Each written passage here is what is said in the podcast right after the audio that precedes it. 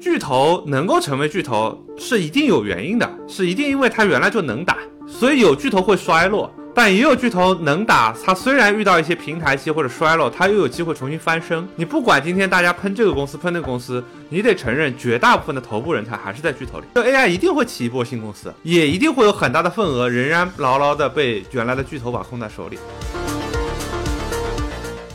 在国内始终是个拧巴的生态，你很容易做出很多看似短期合理、长期其实不合理的决策。你做的所有的决策都是因为有各种奇怪的限制，导致你说我不得不这样做，不是第一性原理，你都是因为在此时此刻的一个 constraint 下去做的一个判断，其实是很怪的。因为我们这里的很多机会，我觉得会变成一个假机会，因为那个 constraint 有可能会变，基于那个 constraint 做的竞争，可能不是市场跟产品的竞争，变成一个资源跟牌照的竞争。我最近还有一个思考，就是如果要做应用的话，当然短期就是最好能够赚钱嘛，就是它要活着。然后长期的话，我希望这是一件做不完的事情，就是它不能是一个，比如说你倒杯水这种任务是可以被做完的，可以被做完的，我就觉得它会被模型吃掉，因为模型的速度，我先假设它会以我想象不到的一个速度发展。但是它如果是一个做不完的事情，比如说让我开心，它得定位在一个没完没了的事情上面。欢迎大家来到 AI 炼金术。Hello，Hello，Hello，这一期开始了。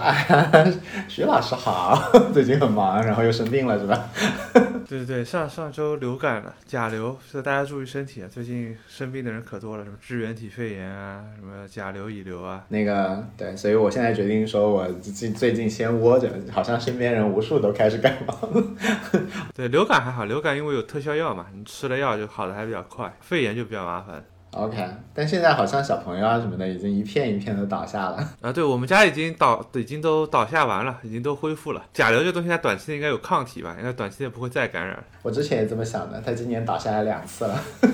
结果就因为估计是因为不同的病毒，哎，真真真头疼。对对，所以大家现在跟以前一样，我觉得出门戴口罩，对吧？然后回家要洗手。哎，那我们那个那个先聊点八卦吧。对你那个吃瓜吃吃了吗？就是 OpenAI 这这个这个大戏。吃了呀，对，就是每天早上到公司先吃一下瓜，然后中午吃饭的时候大家聊天都在吃瓜嘛。对，这个节奏比美剧还快啊！就是哪有这么快节奏的？不用 不用不用。对对对，我我就记得是上个周末吧，是上个周末开始的，对吧？啊，对。那个，因为我记得周日看的时候已经说是什么，Sam Altman 跟那个 Greg 有可能就是要回去了嘛，然后我以为这事儿就结束了嘛，就周末就觉得啊，这样很快就结束了，没想到周一一到早上来一看。就又是当时是一个巨大的反转吧，就当时是说那个什么呃，OpenAI 请了一个新的那个 CEO，就原来 Twitch Twitch 的 founder 对吧？然后说那个 Sam Altman 跟 Greg 要加入微软。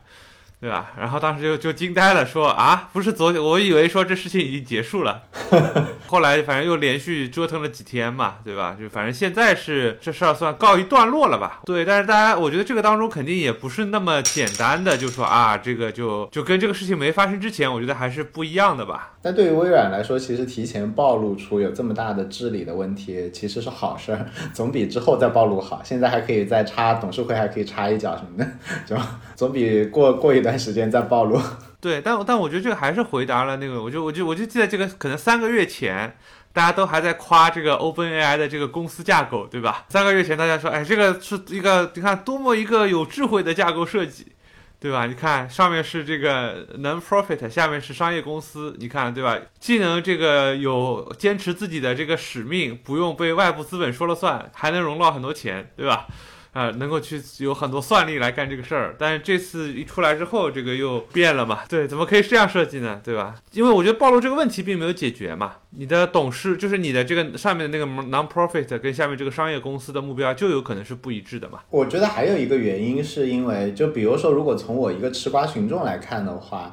其实我对伊利亚是很有感情的，我甚至于对那个 Andrew c a p a c i 都有感情，就是会觉得哇，这些人好牛啊！对，就假设比如说是他们两个想把比如说 Sam 干掉，其实对于我来讲就是说这是你们内部的事情嘛，对吧？都是神嘛，神神打架。但是从我一个吃瓜群众，就是那董事会那几个人确实也不咋熟，是吧？根本不知道他们是干嘛的，然后就觉得说你们几个莫名其妙，你们来掺和。就伊利亚要把，比如说要把 Simon 打死，我都会觉得说就是不关我事嘛，只是你们几个人在吵嘛。但我觉得就是说，因为因为到底内部是什么情况？因为我觉得就是社交媒体上其实。核心的人都没有人出来仔细解释过这件事情是为什么为什么会发生的嘛，所以大家都是各种各样的猜测，都猜嘛。对，但是从我的猜测来讲，我觉得这个事情只可能是伊利亚推动的呀，不可能是董事会其他人推动的。从吃瓜群众的角度来讲，你觉得董事会其他人？不可能有那么强的推动力嘛？就董事会的任何一个其他人说要把两个 founder 干掉，另外两个 founder 干掉，其实是你是很难说服其他人的。对，但是伊利亚自己的用词不是这样用的，他自己在 Twitter 上面是说，哎哎什么 fully regret，I my participation in 什么什么。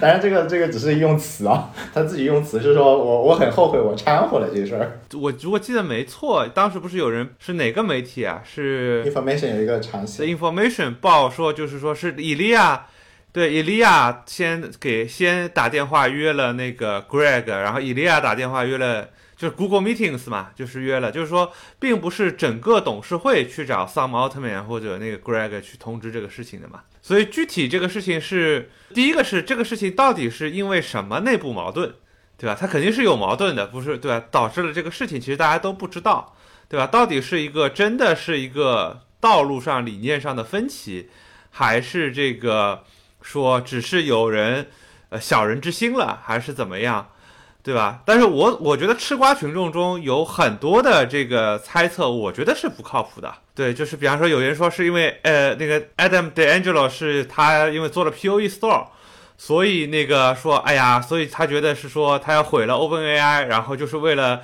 就或者说是因为 Adam DeAngelo 并不是一个说呃这这个小透明嘛，人家是 Facebook 早期的 CTO 对吧？他是后来自己做了 Quora，Quora 你虽然说他没有变成一个大公司对吧？但是本质上来讲，他也是在这个湾区也好，在整个就在有头有脸的人，就是说没有必要干这个事情。就 POE，你说 POE Store 的这整个研发的投入，说实话也没多大。对，也没多大。对他来讲，我觉得肯定不会是因为这种原因去去干这个事儿。我记得，包括这个消息刚爆出来，有很多吃瓜群众说：“哎呀，会不会是微软是幕幕后黑手，目的就是要什么？”我记得最早最早就是这个事情出来第一天，我在很多群里有很多人说是微软搞的。为什么呢？这样微软就可以控制 OpenAI 了。它崩掉对它有什么好处？对啊，就是有很多吃瓜群众，我觉得就是是想的太多了吧，就阴谋论的部分太多了。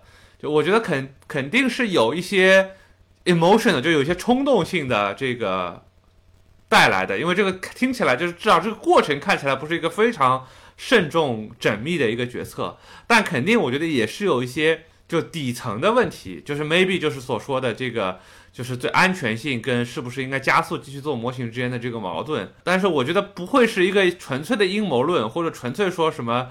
就我觉得比较难，也没有必要，就是说，但当然我们也都是吃瓜了。对，我是比较相信理念之争的，因为之前因为之前在美国工作过几年嘛，然后你是真的能够感受到身边有非常多的美国的同事的非常之赤子之心，就是或者说你你从中国人的角度看，就会觉得这个人完全还是个小孩子。他们就就真的是非常的那个小小孩子大孩子那种感觉，然后那个后来后来也去看过一些美国的那个孵化器的那个 demo day 啊什么的。然后里面一半的项目，从我一个非常就就比较功利的一个创业者的角度，会觉得匪夷所思，就都是理念型 的，就都是都是都是解放人类啊，什么让让碳排放少啊，或者救哪边的企鹅之类的。然后你会觉得说，这这个项目它的商业价值怎么做出来？就就就听下来就满脸问号，但是就会觉得可能仓廪足知礼节，就是那边还是会这种理念争吵可能会比较多。那个，但是我也问一下，就是因为对于我们这种外部吃瓜来讲的话，其实它理不理念跟我们关系不大嘛。但是因为反正我们也没有决定权，也投不了票。但是呢，有一种传说是说里面因为是有了 Q 星那个新模型出来了，然后因为那个太太牛了，可以做小学的那个可以做小学的数学题了，然后而且是就是有有一定智商了，然后说这个 Q 星是四个四个研究员给那个董事会写信嘛，说有有这么件事儿了，那那那那这事儿可能我们就会就会比较关注，是不是我们的基于对这个世界，比如说要做模型做产品啊什么的，应该基于说很快可能会有，比如说一年之后可能会有一个颠覆性的，比如说有三点五的，至少是三点五到四的那个进步水平的一个模型出来。如果是这样的话，那做模做产品的时候思路会有点变化吗？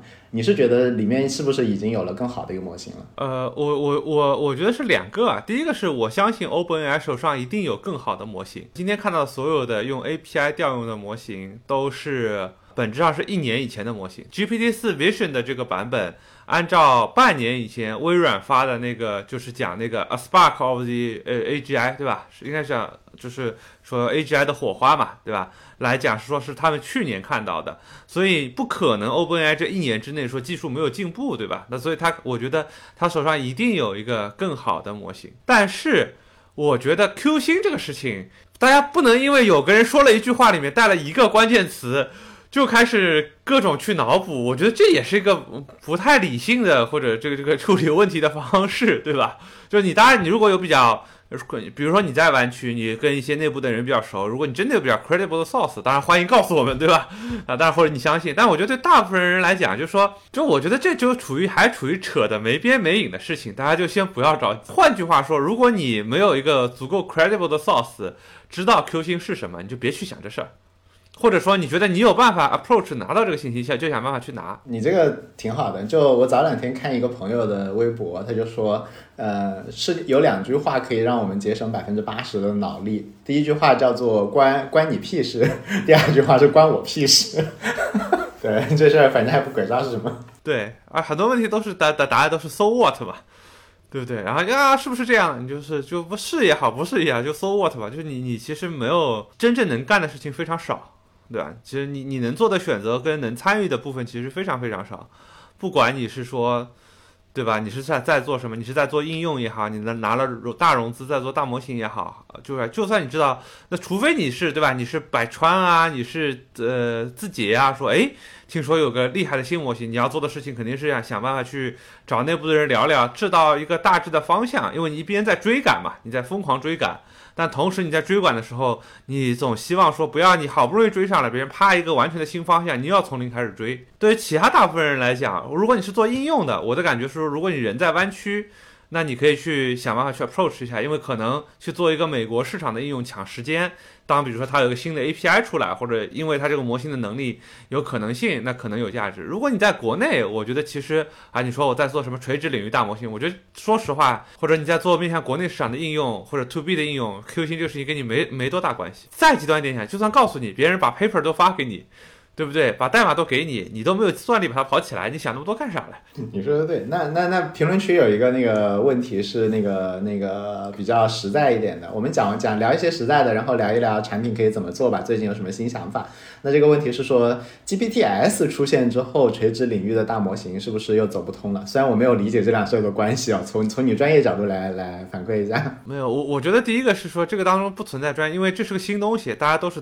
他猜测，包括包大家都推演或者对这个东西理解，包括因为模型现在为什么那么厉害，到底它的能力边界在哪些？哪些是弱项？哪些弱项能解决？其实大家都回答不了。所以我觉得，我个人觉得，所谓的垂直领域的大模型，呃，如果说是我们半年前大家在国内说，哎，我们搞不了这个基础大模型，我搞一个呃垂直领域的模型，我有些语料做一些数据微调，那从技术上来讲，它已经走通了，门槛跟价值来讲。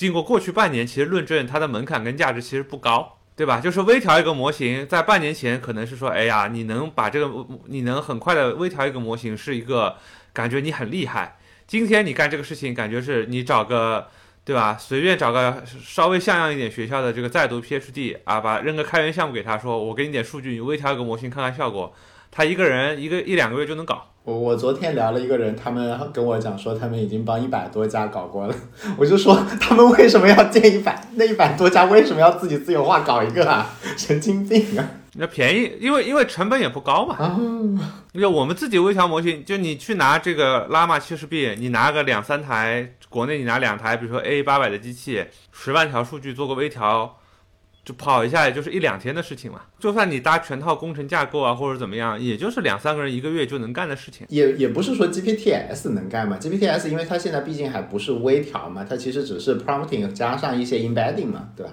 对，那所以这个事情和 GPS 我觉得没啥关系啊。我我觉得是这样的，就是说随着大家对模型使用的深入，不断的去挖掘模型的能力，其实我们自己在做，包括我们自己做产品，我觉得观察到的一个现象就是，很多情况下你也不需要微调模型。当然，国内有有一个特殊的一个问题啊，就是说你用不了 GPT 嘛，对吧？就是你从合规的角度来讲，你面向 To C 你用不了 GPT。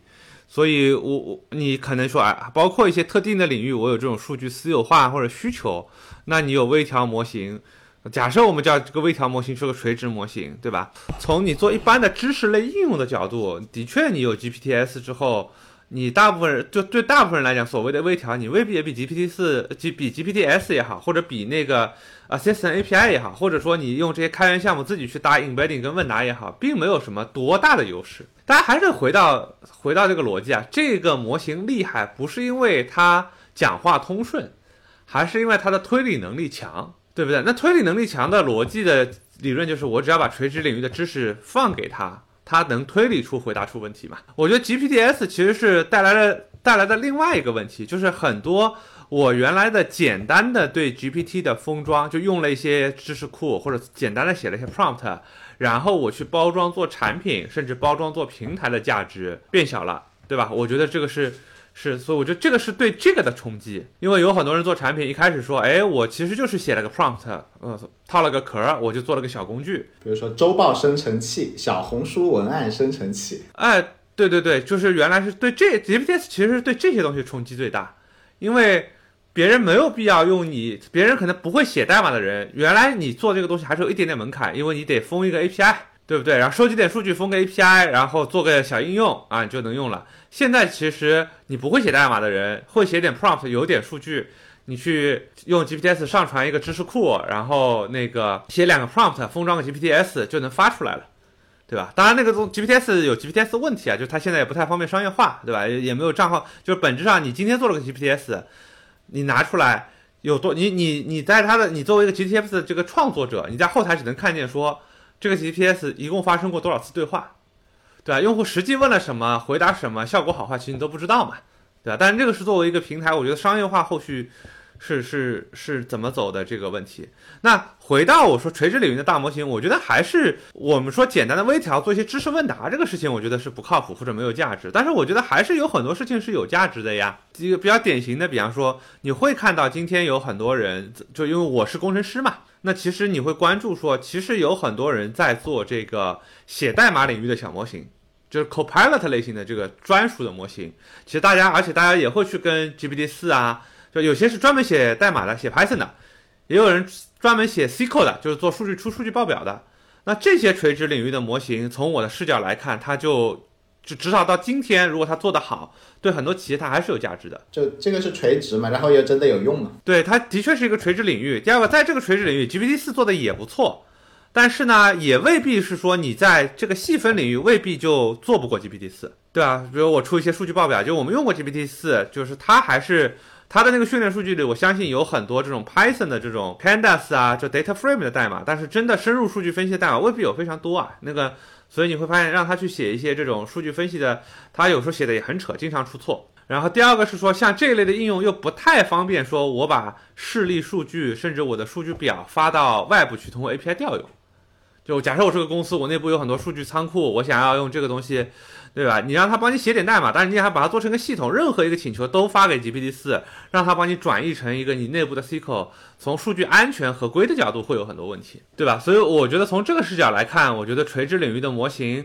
在很多垂直领域，我相信还是会有价值的。然后那个之前不是那个，对，跟大家讲，之前我也想过一个垂直的一个模型，然后跟那个徐荣浩讲过，我说藏语这边就是你要垂直，但是又不要被覆盖，藏语就没有被覆盖。然后藏语的话呢，那其实现在比如说像信藏传佛教的有一两千万人嘛，然后其实只要把藏语和古藏语搞了，然后这边可以拿到大量的经文的那个那个数据嘛，经文数据肯定 OpenAI 没有 没有心力去搞这些事情，他们连数字化都还没做。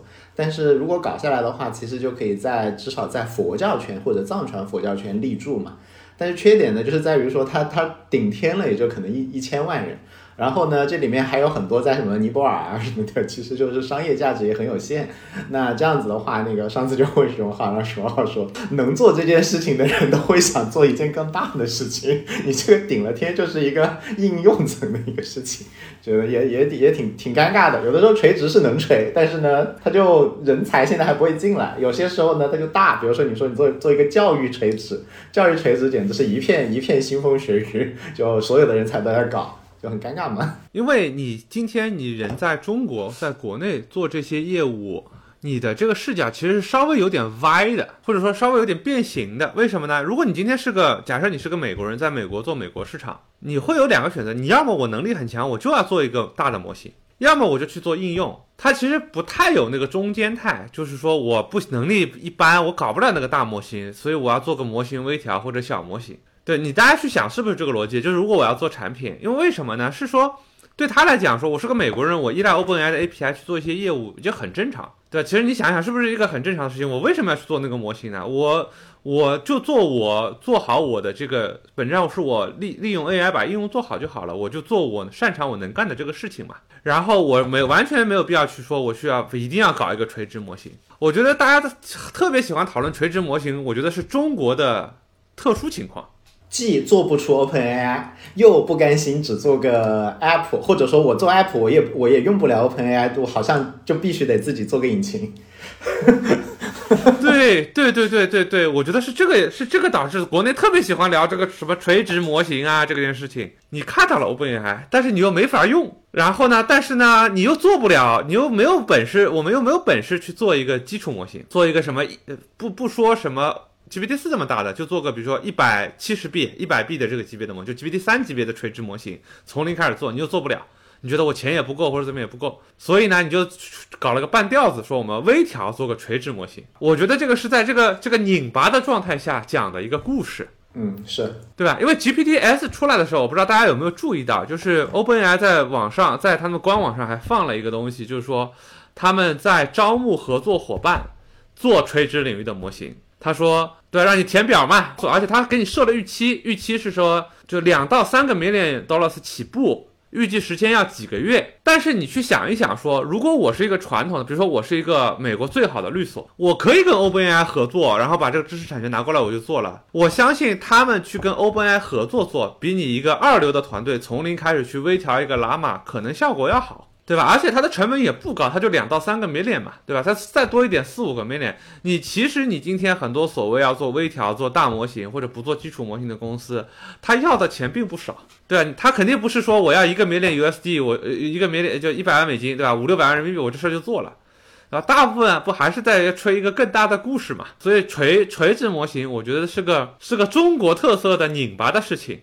但它也有可能成功啊，对吧？就是说，因为我自有国情在此，的确你就没法用，这也合理嘛。你从安全的角度，你就不应该；你从数据安全，你从更多印度，你的确在目前这个，对吧？国际关系下，你也不太可能说我把数据都灌给 GPT 四，让它帮我微调一个模型。可能说我就依赖它的 API 来干这个事情。但是呢，这个事情我觉得还是个存疑的事情。是如果国内有一家能做出一个 GPT 四 level 的模型。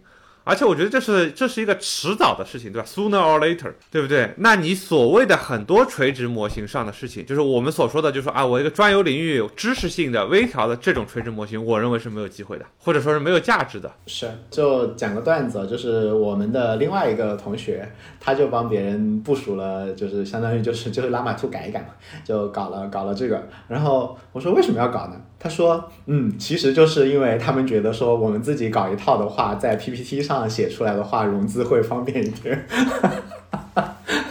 所以现在就是为了 PPT 上有一页说我们有自主自自主什么什么大模型，然后就为了这么一页。行行，对，但我觉得这个 gap 是非常大的，就是 Llama 2 Two，因为我们自己在做研发，Llama Two 能微调，跟你能做从 pretrain 从零开始收集数据到这个之间。是又是完全两件事情，对吧？就是就是微调是非常容易的一件事情。现在肯定大部分人做不了了。然后你要做 pretrain 这个事情的第一个问题，都不是你有没有技术团队的问题，是你有没有钱买搞那么多算力的问题，对吧？这两个的算力数量差不是差一个数量级，这两个算力数的需求数量差是差两到三个数量级。对大家如果对这个感兴趣的话，最近两天那个菩萨就是 Andrew Capacity。做了一个一个小时的演讲，专门把比如说每个阶段到底要用到多少算力、多少天，然后有多少数据，怎么做的，做了一个小时的那个演讲，好像叫做 Introduction to LM 什么什么 for b for busy people，给给大忙人的那个简单介绍，讲的那可清楚了。你刚刚讲的这个的话，我要 对对对对对，我就觉得说，对对对，我刚听完，然后再听你讲就非常清楚。大家可以去搜一下 Andrew Capacity。对，但是如果你是真的有能力做基础模型啊，我们觉得就是说，从我们自己观察的视角，我觉得还是值得的，或者是有机会的。为什么有机会呢？我觉得这个是一个观点了，就是拿出来供讨论。就是有很多人觉得说，特别是北美啊，就是大家觉得就 GPT 四厉害，是因为它产品做得好吗？不是吧？是后面那个能力牛逼，就是它因为它有一个很厉害的模型，有一个很厉害的模型，对不对？所以，那如果说我也有一个很厉害的，在，但是同样的，大家用 GPT 四，因为它是 align 过的，大家也会发现它虽然很厉害，但是不是也有很多事情它其实做的不好？从一个模型的角度，那我能，如果我有训练模型的能力，我就去专门去解决一些，就是它不屑于解决，因为本质上那个模型最重要对齐嘛，就是 GPT 四其实 align 完之后是一个百科全书式的人物，但是它。不是一个，比如说特别擅长情感丰富、擅长讲笑话的人物。你你你这里面其实会有一个假设，就我理解你的意思，就是比如说我们可以劝一个专门用来谈恋爱的。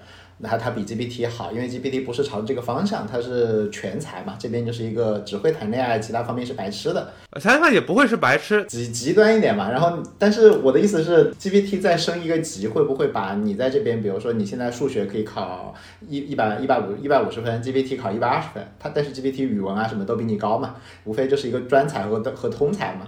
但是但是通才再升一次级，会不会把你盖掉？我觉得是这样，就是因为大家之前不是暴露出呃，反正。G P 四说是 M O E 嘛，对吧？M O E 就是很多专才组合在一起嘛。啊，行行行，我知道你意思了啊，对不对？M O E 其实本质上是很反反正我们去理解是很多专才组，但是它的 M O E 它也我记得是二十四个 head 还是十六个 head，我忘记了啊。他做的这个模型最终其实还面临一个问题，就是说我做这么大一个模型能支持所有的事情，我的成本一定是高的。就无论是推理成本还是训练成本，你前提是你这个团队本身就有很强的做模型的能力啊。我觉得你还是有很多另辟蹊径去做很多具体的模型。你要么就是做应用，做应用本质上是因为 AI 出现了，你有很多做应用的机会；要么你就应该去做模型，因为做模型也是一个很大的机会，对吧？就还是回到拿 iPhone 类比嘛，就是 OpenAI 做出了 iPhone。直到今天，iPhone 还是比安卓手机好用，对吧？就是你当然可以说很多，但是 overall 直观的消费者普遍的认识或者硬件普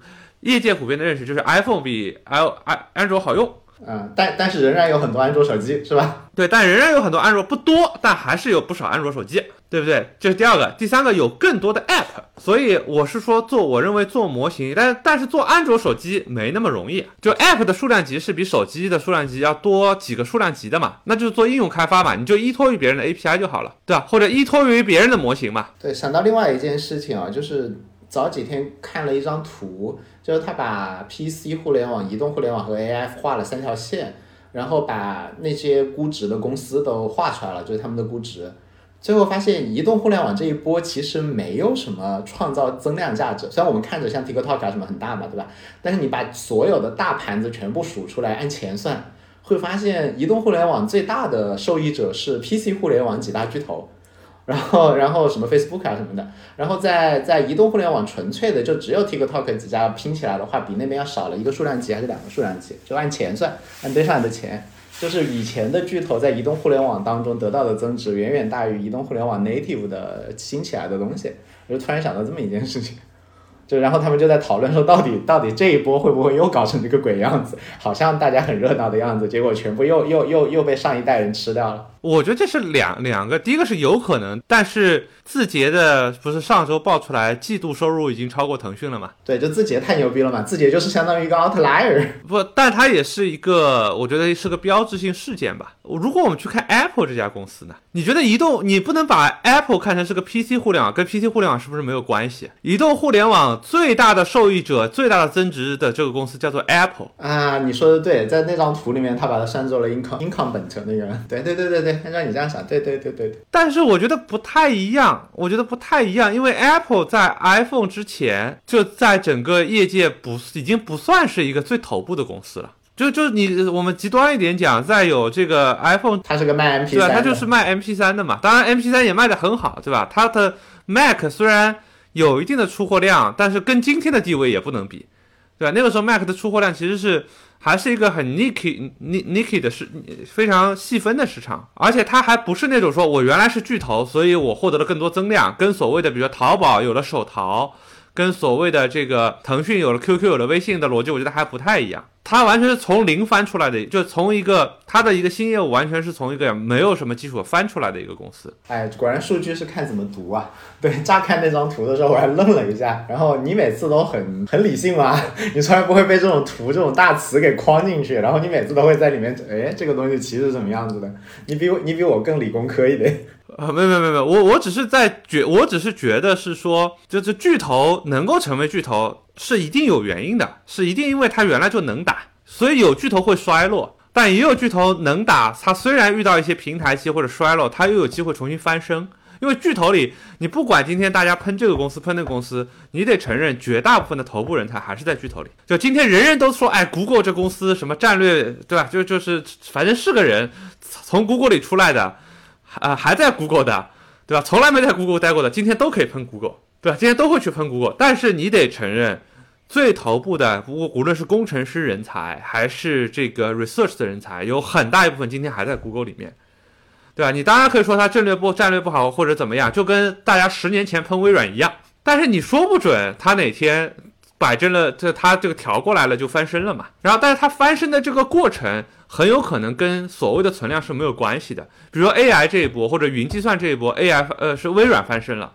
但是在所谓的 PC 互联网跟移动互联网这两个战场，跟微软一毛钱关系也没有。或者你可以说是苹果是 PC 那边，但是它其实已经下去了。然后它是靠 mobile 这一波，其实是它创造了 mobile 这一波嘛，它翻身了。对的，就包括 AI 跟云计算这一波，在 PC 跟移动互联网，微软已经下去了，完全是从战略或者从完全失败，但是它又重新在这个事情上翻身了。唉，也是不容易啊，对吧？所以，所以我我倒是觉得说，一定就是。巨头会拿走很多份额是非常正常的，每一个时代都是这样。你大家得得记住，就是互联网出来的时候，互联网出来的时候，对不对？也有公司叫做美国在线，对吧？什么时代华纳，什么合并一下，对吧？也有大家大家会去看，比如说 ICQ，我记得就是被 AOL 买掉的，就是被美国在线买掉的嘛，对吧？我第一份工作在一个美国公司，我们的通讯工具居然是 ICQ，居然不是 MSN。所以我觉得说，即使在 AI 这波，巨头会吃走很多份额是非常正常的，而且是必然会发生的。但是，比如八个巨头里，有可能就四个就就消失了呀，对吧？就互联网，就是在互联网前时代，IBM 跟微软是一样牛逼的公司。你这个角度很好，让我想那个，因为之前比如说有一本书叫那个，就相当于二十世二十一世纪资本二十一世纪资本论嘛，他就在在讲贫富差距啊，什么顶上的人一直有钱啊什么的，就是贫富差距之类的。有一派观点反驳他们的话，就是说。你不要光看顶层的人占据多少财富，你要看顶层的人待了多久，然后就去数说，发现顶层的人老在换，然后这样子其实说明经济还是有活力的，就是顶顶上的那些大有钱人还是会掉下来，以及下面的人还会浮上去，哪怕顶层永远占了，比如说占了顶层百分之十、百分之五，占了世界百分之八十好了，但是这百分之五中间，像你刚刚讲的，这五个人里面有三个人在在在不停的换。对啊，对，我觉得这个很点，就大家去看历史，就是比方说我们讲我们的科技界，对不对？科技界最老牌的公司，硅谷，硅谷最老牌的公司叫惠普，对不对？就是乔布斯都是去找那个惠普的那个 founder，那个啊帕卡特还是谁，说去问他去要零件，对吧？打电话问他要零件，那个都是五十年前，五十年前可能夸夸张了一点，四十年前的事吧，八十年代啊、七十年代或八十年代初，四十多年前的事情。那惠普今天在业界还是重要的公司吗？呃，可能已经不早已经不是最头部了，对吧？但是你倒数三十年，你倒数三十年，九十年代惠普还是非常重要的公司。惠普并购了康柏，是最大的 PC 出货商。就是你去想，我们大学毕业的那个时候，如果你找一个技术类的工作，这个时候中国互联网公司还没有起来，Google 还没有进中国。我们毕业的那一年，最好就是最厉害的人去哪里？去两个公司，去两个地方，就是你的技术水平最高的人，一个是 MSI，因为我们说的你在国内啊，不是说你出国读学 MSI 中国微微软亚洲研究院。第二个叫做呃 IBM CRL。China Research Lab 就就是就是 IBM 的中国研究院。我相信很多时候那个人选工最厉害的人选工作，就在这两个当中是随机选的，maybe。但是你去 MSI 的话，你可能今天在业界，MSI 还是还是一个 top 的研究机构，对吧？就是你从那个时代，你从 PC 就互联网时代，你说那个时候觉得 IBM 还很厉害。我记得以前还有一本书，就是讲那个九十年代 IBM 的 CEO 那个郭士纳，对吧？是谁说大象不能跳舞？对吧？你可能到两千零五年、两千零八年，大家觉得 IBM 还是个很厉害的公司，但是它 PC 没赶上，移动也没赶上，云计算也没搞起来，对吧？AI 现在看来，它搞那个 Watson 也基本上被头部的就拉开了，所以 IBM 现在，你知道从今天看，已经翻身的机会已经非常非常小了。对吧？就是说，我们从一个吃瓜群众的角度，对吧？我们可以会会讲这个话，但是也有前车之鉴。你看苹果不就翻身了吗？惠普还是哪家说戴尔说，我要是乔布斯，我就把公司关了，对投资人负责一点。对啊，但是呢，你你会看到这很多公司中有一些，就就像 PC 时代的公司，今天真正活得好的，其实我们想一想就是微软，Adobe，对吧？我我觉得是其实是是这样一个过程。但是同样的，你去看 PC 互联网时代的这些公司。那些门户网站也衰落了呀。大家都说 PC 到移动是说还是巨头，但是 PC 的巨头不只是你今天看到的百度、阿里、淘宝，那是还有新浪呢，还有搜狐呢。我们做移动互联网的时候，刚我刚刚开始做广告科技的时候。最重要的资源是新浪首页啊，包一个广告位可贵了呢。你今天还有谁会去新浪首页看新闻吗？对不对？而且新浪还不算失败的那个，新浪好歹孵化出了微博。那你看，同样跟新浪同时期的，比如搜狐呢？你想当时所有的这些 PC 时代的巨头都做了微博、微信类的产品，对吧？腾讯也做了，呃，新浪也做了，搜狐也做了，所以还是会有巨头会下来，有一些巨头会延续辉煌，同时会有很多新的公司出来。你今天看搜狐这个公司。跟陌陌这个公司，可能陌陌这个公司市值还大，所以反正就是不管你是新的老的的话，新的浪来了的话，你肯定 新的浪来了的话，你肯定要抓，不抓反正你也死，就大家都要抓新浪。对，所以所以我觉得还好，我觉得就 AI 一定会起一波新公司，也一定会有很大的份额仍然牢牢的被原来的巨头把控在手里。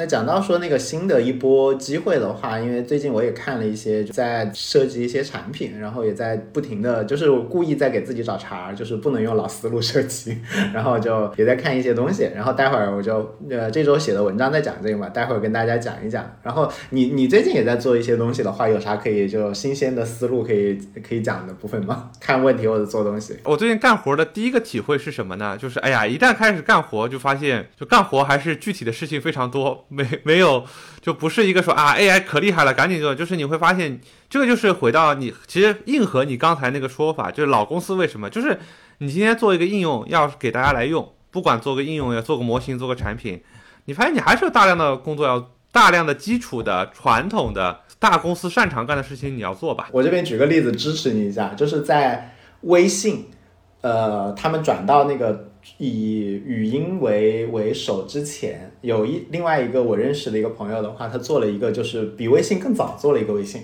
而且比微信感觉其实可能打得更准一点。然后他迅速的就搞了，因为他认识很多什么美帅哥美女啊什么的，迅速就把那个量给做起来了。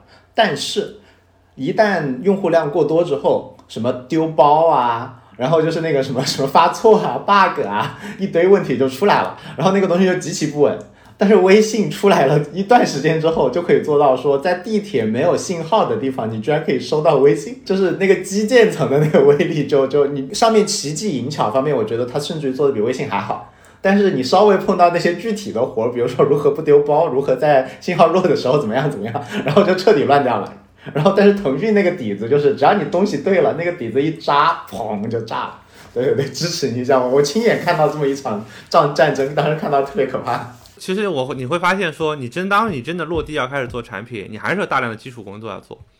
就是说，这个是我最近的一个体会啊，就是我最近其实都没有看新的 paper，都在干干活，对吧？当然有有了 GPT 四这种擅长写代码的 AI，对吧？这干活效率是大幅度提升了，但是你会发现还是有很多具体的工作要做，而且这个工作的确需要一个 experience 的，呃，在传统的互联网，现在移动互联网说做过很多。这种在大的流量下，大的说你才能哎，就想得很明白，很快能会把它做出来。所以我觉得这个是也是回到那个老的这些公司未必没有竞争机会，特别是在这个把这个东西做出来这个这个，因为我觉得大大厂面临的这个挑战还是说。大家是不是能有一个？呃，这这这是我觉得本质上的区别，并不在于说机会是只属于新公司，而是在于新公司它没有各种内部的包袱。这是第一个。第二个是说新公司有很多，一千家里面跑出来了一家，大厂的成功率还是比新公司高的。大厂的成功率可能是百分之三十，十个大厂在一个新的时代，有三家更牛逼了，有两家其实跟原来差不多，有五家就就被淘汰了。你觉得，哎呀，大厂好像这个失败率很高。但新公司其实一千家里就跑出来三家，对的，只是新公司多啊，你扛不住人多。这是这个是我第一个体会。第二个我觉得比较大的体会就是说，当你具体落地做一个产品，还是那个感慨，就是 GPT 四还是厉害。对，就是你觉得，嗯，你一开始觉得说，嗯，我们一定要说我们做这个东西，我们先接一下 GPT 四吧，对不对？先，然后同时同步做自己的这个模型微调，各种各样的工作，对吧？就是说，现在我们觉得 GPT，但是从效果上来讲，哎，GPT 先不管好不好，先有的用嘛，对吧？但是你会发现，大量的场景，你 prompt 稍微写的好一点，GPT 四的效果就非常好，确实厉害。然后你唯一的、唯一的，你你会发现，嗯，好是好，但是贵，就是的确那个模型的那个 prompt，这个就是 GPT 四，你真的当你使劲用的时候，这个成本还是高的，就你算下来成本还是高的，特别是你为了效果好，这个这个是我实际落地遇到的这个体会哈。所以，我我觉得说做应用还是有挺大机会的。GPT 四贵的话，因为成本会下降的话，我觉得倒是以后不见得这是个问题。它再降个十倍，可能就好多了，是吧？对，所以我说做应用的话，就是说，我觉得大家还得想明白，就是说，就回到我们一开始那个话题，我自己的体会是说，我觉得你大家得想明白，就是你到底做的是一个什么事情。这个事情是需要你有底层的模型，就是自己做一个属于自己，因为你的这个场景，我必须要有个自己的模型。那你本质上你就应该去做一个模型的公司。因为除了个模型之外的那些所有互联网产品应用，其实是花钱很容易可以解决的。如果你觉得是因为 AI 有了能力去做一个应用，当然国内比较拧巴，这另外你你在海外你就不要去想模型的事情，你就掉一片。对我觉得中间态不可取。海外市场啊，国内市场我觉得那是另外一个故事。国内市场我觉得我不知道怎么才是可取的。来姐，我现在的思维框架是：第一步是需求探索，然后就是搞清楚到底要什么，先先不做。第二步的话呢，就是就是出原型，全用 GPT 四出，就其实相当于你就做了一堆 G P G P T S 的最大好处是出 M V P，然后他用它出完 M V P 之后呢，看看去测国内模型可行性，看看能不能用国内模型把那个 G P T 四的效果给就相当于搭一些工程性或者框架性或者多 agent 的方法，把那个硬硬把那个 G P T 四能够做出来的效果给做出来，因为你前面已经验证了做出来有用嘛，那就是再去搭嘛。搭完之后，如果发现说可仍然可用，在相当于这个就是内测了嘛。第一个就是小规模，只是测测通嘛。那然后再考虑要不要做产品，就就切很多很多很多段，每一段的每一段每一段甚至于实现方法都完全不一样。对，所以就是国内国内就先先这么搞，然后完全不考虑模型，自己做就是要下很大的决心的。我觉得。就是自己做是这样的，就是就是你下了决心做也就做了嘛。其实这是个选择问题，我觉得不是对错问题。没有，对于你这种有选择的人是个选择问题，对于普通人这哪是个选择问题啊？能看得懂开源开源东西的人都不多，好吧？啊不，这个我觉得还是挺多的啊，这个我觉得还是挺多的。就是大家就我觉得中国工程师资源优秀的工程资源还是极其丰富的。这个也是为什么，这是为什么？我觉得很多大厂面临的另外一个挑战，就是每个部门或者每个 BU 内部都觉得我自己能做。对不对？他不能把资源拢在一起做，这个是我觉得大厂会面临的问题。就是你有人才，但是你的人才到底最后是变成说，大家把大家把最 top 的五十个人放在一起，再做一个 Open AI 的事情，还是那个说不是的，我散在各个 BU 里，每个 BU 都说我自己要用 Llama 二改一个，或者我自己要从龙里开始 train 一个，你赶紧给我申请卡资源去，对不对？你要给我卡，对吧？所以说纳德拉很强嘛，就是微软里面肯定也有很多这种部门，居然能够被按下来说我们跟 OpenAI 合作，这这也不容易搞的。对，但我我觉得这事儿不好说啊，就是就大家要想一想，是说按着微软不做，在目前的 OpenAI 的治理架构下，短期内当然是个好的决策，拉长周期一定是一个好的决策吗？这其实要打一个问号的。你去想一想。假设假设这一轮 OpenAI 真的分裂了，变成了两个公司，微软肯定就特别难受。那微软不就拿到权重了吗？不是啊，我觉得这个就特别难受，因为假设这个 OpenAI 这一次不是以团队完整回归保留了，不管是什么一波人去微软，一定有很多人不愿意去微软的，一定会有很多人说，那我就去 Anthropic，我就去 Google，或者我自己出来搞个 startup 拉一笔钱，对不对？它不就分裂了吗？分裂了完了之后，但同时微软因为那边是个 non-profit，下面又是这个东西，微软你现在虽然有先手，但是长期的这个先手就没了，然后你内部又不让大家做这个研究，有很多人才可能也走了，真的想做这个事情就跳槽走了嘛，就很多决策就是都我觉得都会面临一个问题，就是它到底在多长周期是对的，就跟 OpenAI 的治理结构一样，反正在这一个在两个礼拜之前，大只要聊 OpenAI 的治理结构。对吧？大家大家都是事后诸葛亮，都是看后视镜的。大家夸的原因是因为他牛逼，不是因为他正确。我很有意思，就是我在 Twitter 上看那个 Jeremy Howard，就是 Fast dot AI 的那个 founder，他就很有，我觉得他还是蛮有 insight 的。为什么呢？就是说他其实在这个事件之前，就是当那个 Sam Altman 发了那个 GPTs，他就在他就评论嘛，他就他的当时的评论觉得叫他缩写叫做 NGMI，他觉得 OpenAI。Not going to make it，就是 AGI 这个事情。你们的这个董事会的理念不是要去奔向 AGI 吗？对吧？你这是写在董事会章程里面的，对吧？就写在你这个公司的这个章程里面，写在这你是董事，就你的 board 的 mission 就是这个。但你做 GPTs 这个事情和这件事情没有任何关系，它完全是个纯商业的决策。也可以说是来收数据嘛。我觉得存疑吧。就第二个呢，他不觉得董事会把 Sam Altman 开除是一个非常好的决定。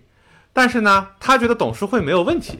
如果董事会的理由是像他们说的那样，是不因为你的 Go 不是在走向 AGI，他觉得董事会去行使自己的职责是非常合理的。因为你董事会，你的你从法律上你背负的义务就是要去围绕这个 mission 去做决策。两层吧，就是就一层是他把那个赛摩奥特曼干掉，这个目的是合理的。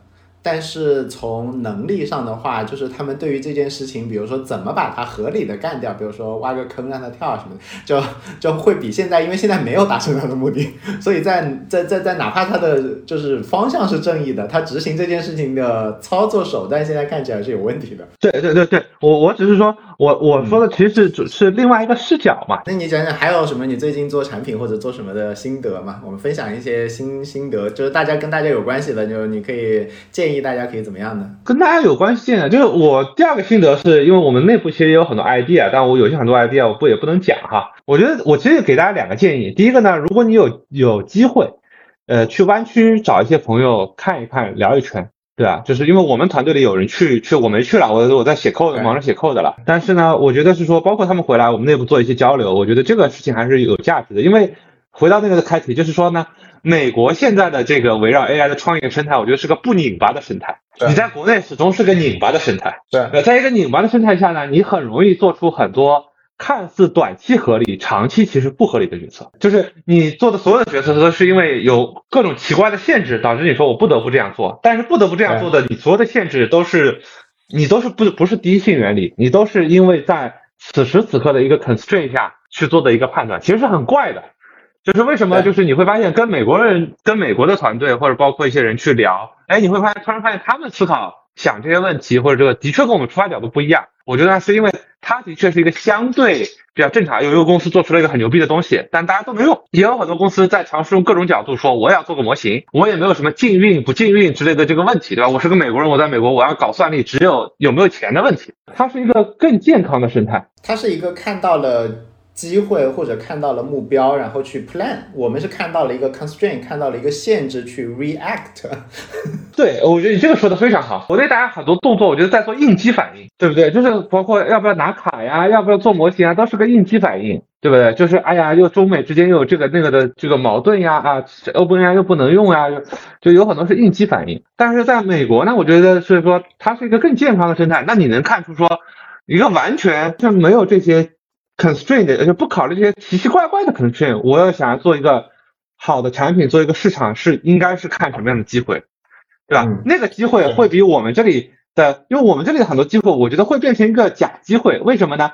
因为那个 constraint 有可能会变，最后在基于那个 constraint 做的竞争，可能不是市场跟产品的竞争，变成一个资源跟牌照的竞争。就是说，哎，我拿不拿得到的卡，最后是说，哎，我只有这么多卡，能不能变成说我能不能通过一些渠道能够得到一些补贴呀，能不能得到一些资源呀？所以我能干这个事儿，你不能干。我能不能因为我能够去去 lobby 这个政府啊，所以我能有这个牌照，你没有，对吧？那那那就很容易变成一个非是，就是那你最后。你会发现，你做出你看到的头部的产品，有些时候不是因为这个产品好嘛，是因为它的资源充足。这个是我我的第一个建议啊，就是特别是说有很多人说我要出海，要做出海的业务，那我觉得你应该跑到美国的创业者圈子里去看一看，他们是怎么想的，他们在干什么。因为你待在国内，就我觉得这个，我觉得不由自主的，包括我自己也是。哎呀，他们一聊，我觉得有道理；不聊，我觉得哎呀，我就整天在想这个卡从哪里搞啊，什么？对，你就就就是就是就你很拧，就很拧巴嘛。你明明年明明年明年一块儿去硅谷逛逛，找个时间。我觉得今年没戏了。我觉得肯定要去，今年应该赶不及了吧？今年还剩一个多月。对我，我觉得是说，如果你你不管是你做国内产品还是做海外做海外产品，你更应该去。做国内产品，我觉得你也应该去。为什么呢？对就是。你国内现在大家处于一个就是，反正我觉得是很奇怪的状态，就是我交流，我和很多人交流下来，我觉得大家就戴着镣铐在跳舞吧，所以你的就反正姿势动作大家都挺变形的。那这样，所以第一个去硅谷还有别的吗？第二个呢，我是觉得说，其实有很很多产品机会，而且很多产品机会都值得一做。就是我当然，因为我们有很多内部讨论的 idea，我也没办法在这里讲，但是我觉得大家都是可以看看你自己所在的 industry，就是。当我埋头写代码，或者说我在搞机器、搞模型的时候，我意识不到。但当我们自己去开放式的，比如团队内部去讨论各种产品机会的时候，我们其实是看到了很多机会点。我觉得很多机会点对于很多 startup 来说都已经足够大了，或者对于早期来说都已经足够大了。我们自己觉得是个选择问题，就是你要不要做这件事情。就明明你看到这个机会，你可能也会放掉，对吧？因为你可能看到八个不同的机会，你你说我也不可能都做。对吧？都做必然失败嘛。就是因为我之前我觉得是说有很和很多朋友聊呢，我觉得这个大家的这个机会就觉得不是机会，就是我觉得大家的思维还是限制太多了。大家没有想到，大家想到的还是说什么围绕 AI 做个 GPTs，这是最多的人想到的，对吧？围绕 AI 做一个垂直领域的模型，围绕 AI 给企业做个效率优化。但是我觉得还是有很多这个面向 C 端的。利用 AI 能做出有意思的产品的这种小机会，其实还挺多的。是我我我最近也看到了蛮多的，然后其实是换了一个视角。以前的视角，如果你围绕 AI 做 GPTs 的话，其实就那些东西。但是你不去看 AI，你去看应用，你就会发现各个品类都有一堆。好像用户量也挺大，或者说赚钱赚的挺多的应用做的那叫一个糙啊。然后呢，中间可能有一半其实你是可以用 AI 把它的体验提升十倍的。那你去欺负它，就相当于你其实做的是一个移动互联网应用，也是一个机会。这个其实就是 PC 到移动的时候，很多人完全用 PC 的套路做了个移动应用，它也能用。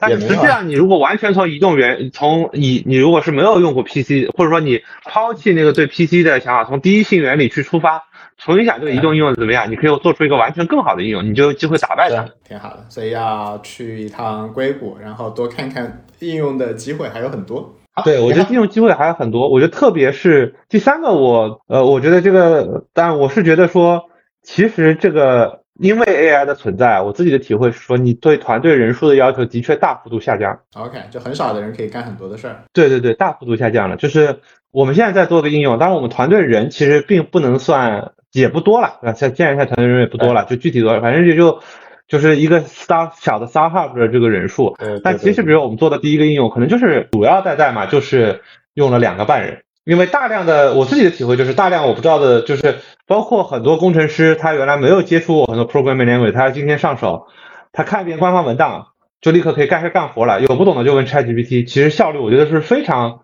非常高的。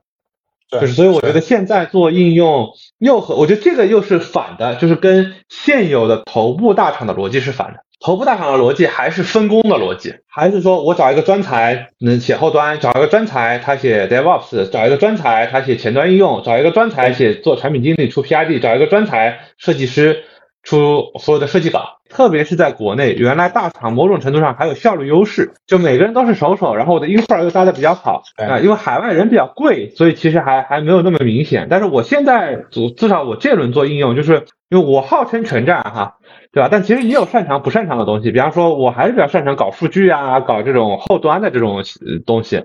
对吧？然后搞搞点算法，会搞点算法，前端所以说什么前端运运维这种东西，因为你创业嘛，你自己都会搞。原来呢，其实当你的团队稍微大一点，我们原来创业的时候，当团队有二十来、十十来个工程师，DevOps 也是专门有人搞的，就分工啊。但这次其实我就自己搞，对吧？我觉得我其实也不是个专家，对吧？但是我发现，当你有 ChatGPT 有 GPT 四的时候，其实你自己搞也很快。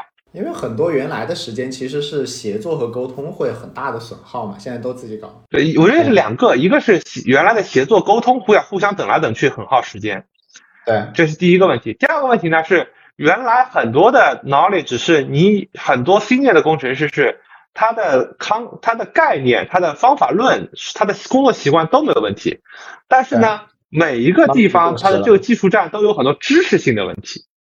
OK，都有这个命令参数是什么，然后它的效率低是什么呢？每次当他开始干活，他要添图片文档，因为他干的又少，他每次都得去查文档，对，所以它效率就显得好像不高。但当你有 GPT 四的时候，你只要描述对于一个 senior 的工程，你只要描述清楚需求，然后他生成一条命令，然后你让他说解释一下命令的每个参数，对吧？他只要解释的是对的，你运行你就不需要再去看那个文档，其实就跟你跟一个。运维工程师说：“你帮我部署一下，我提这个需求花的时间是一样的。”这是我自己的一个体会。现在做一个新的产品，其实需要的人会比原来少很多，从产能上来讲，并不会变少。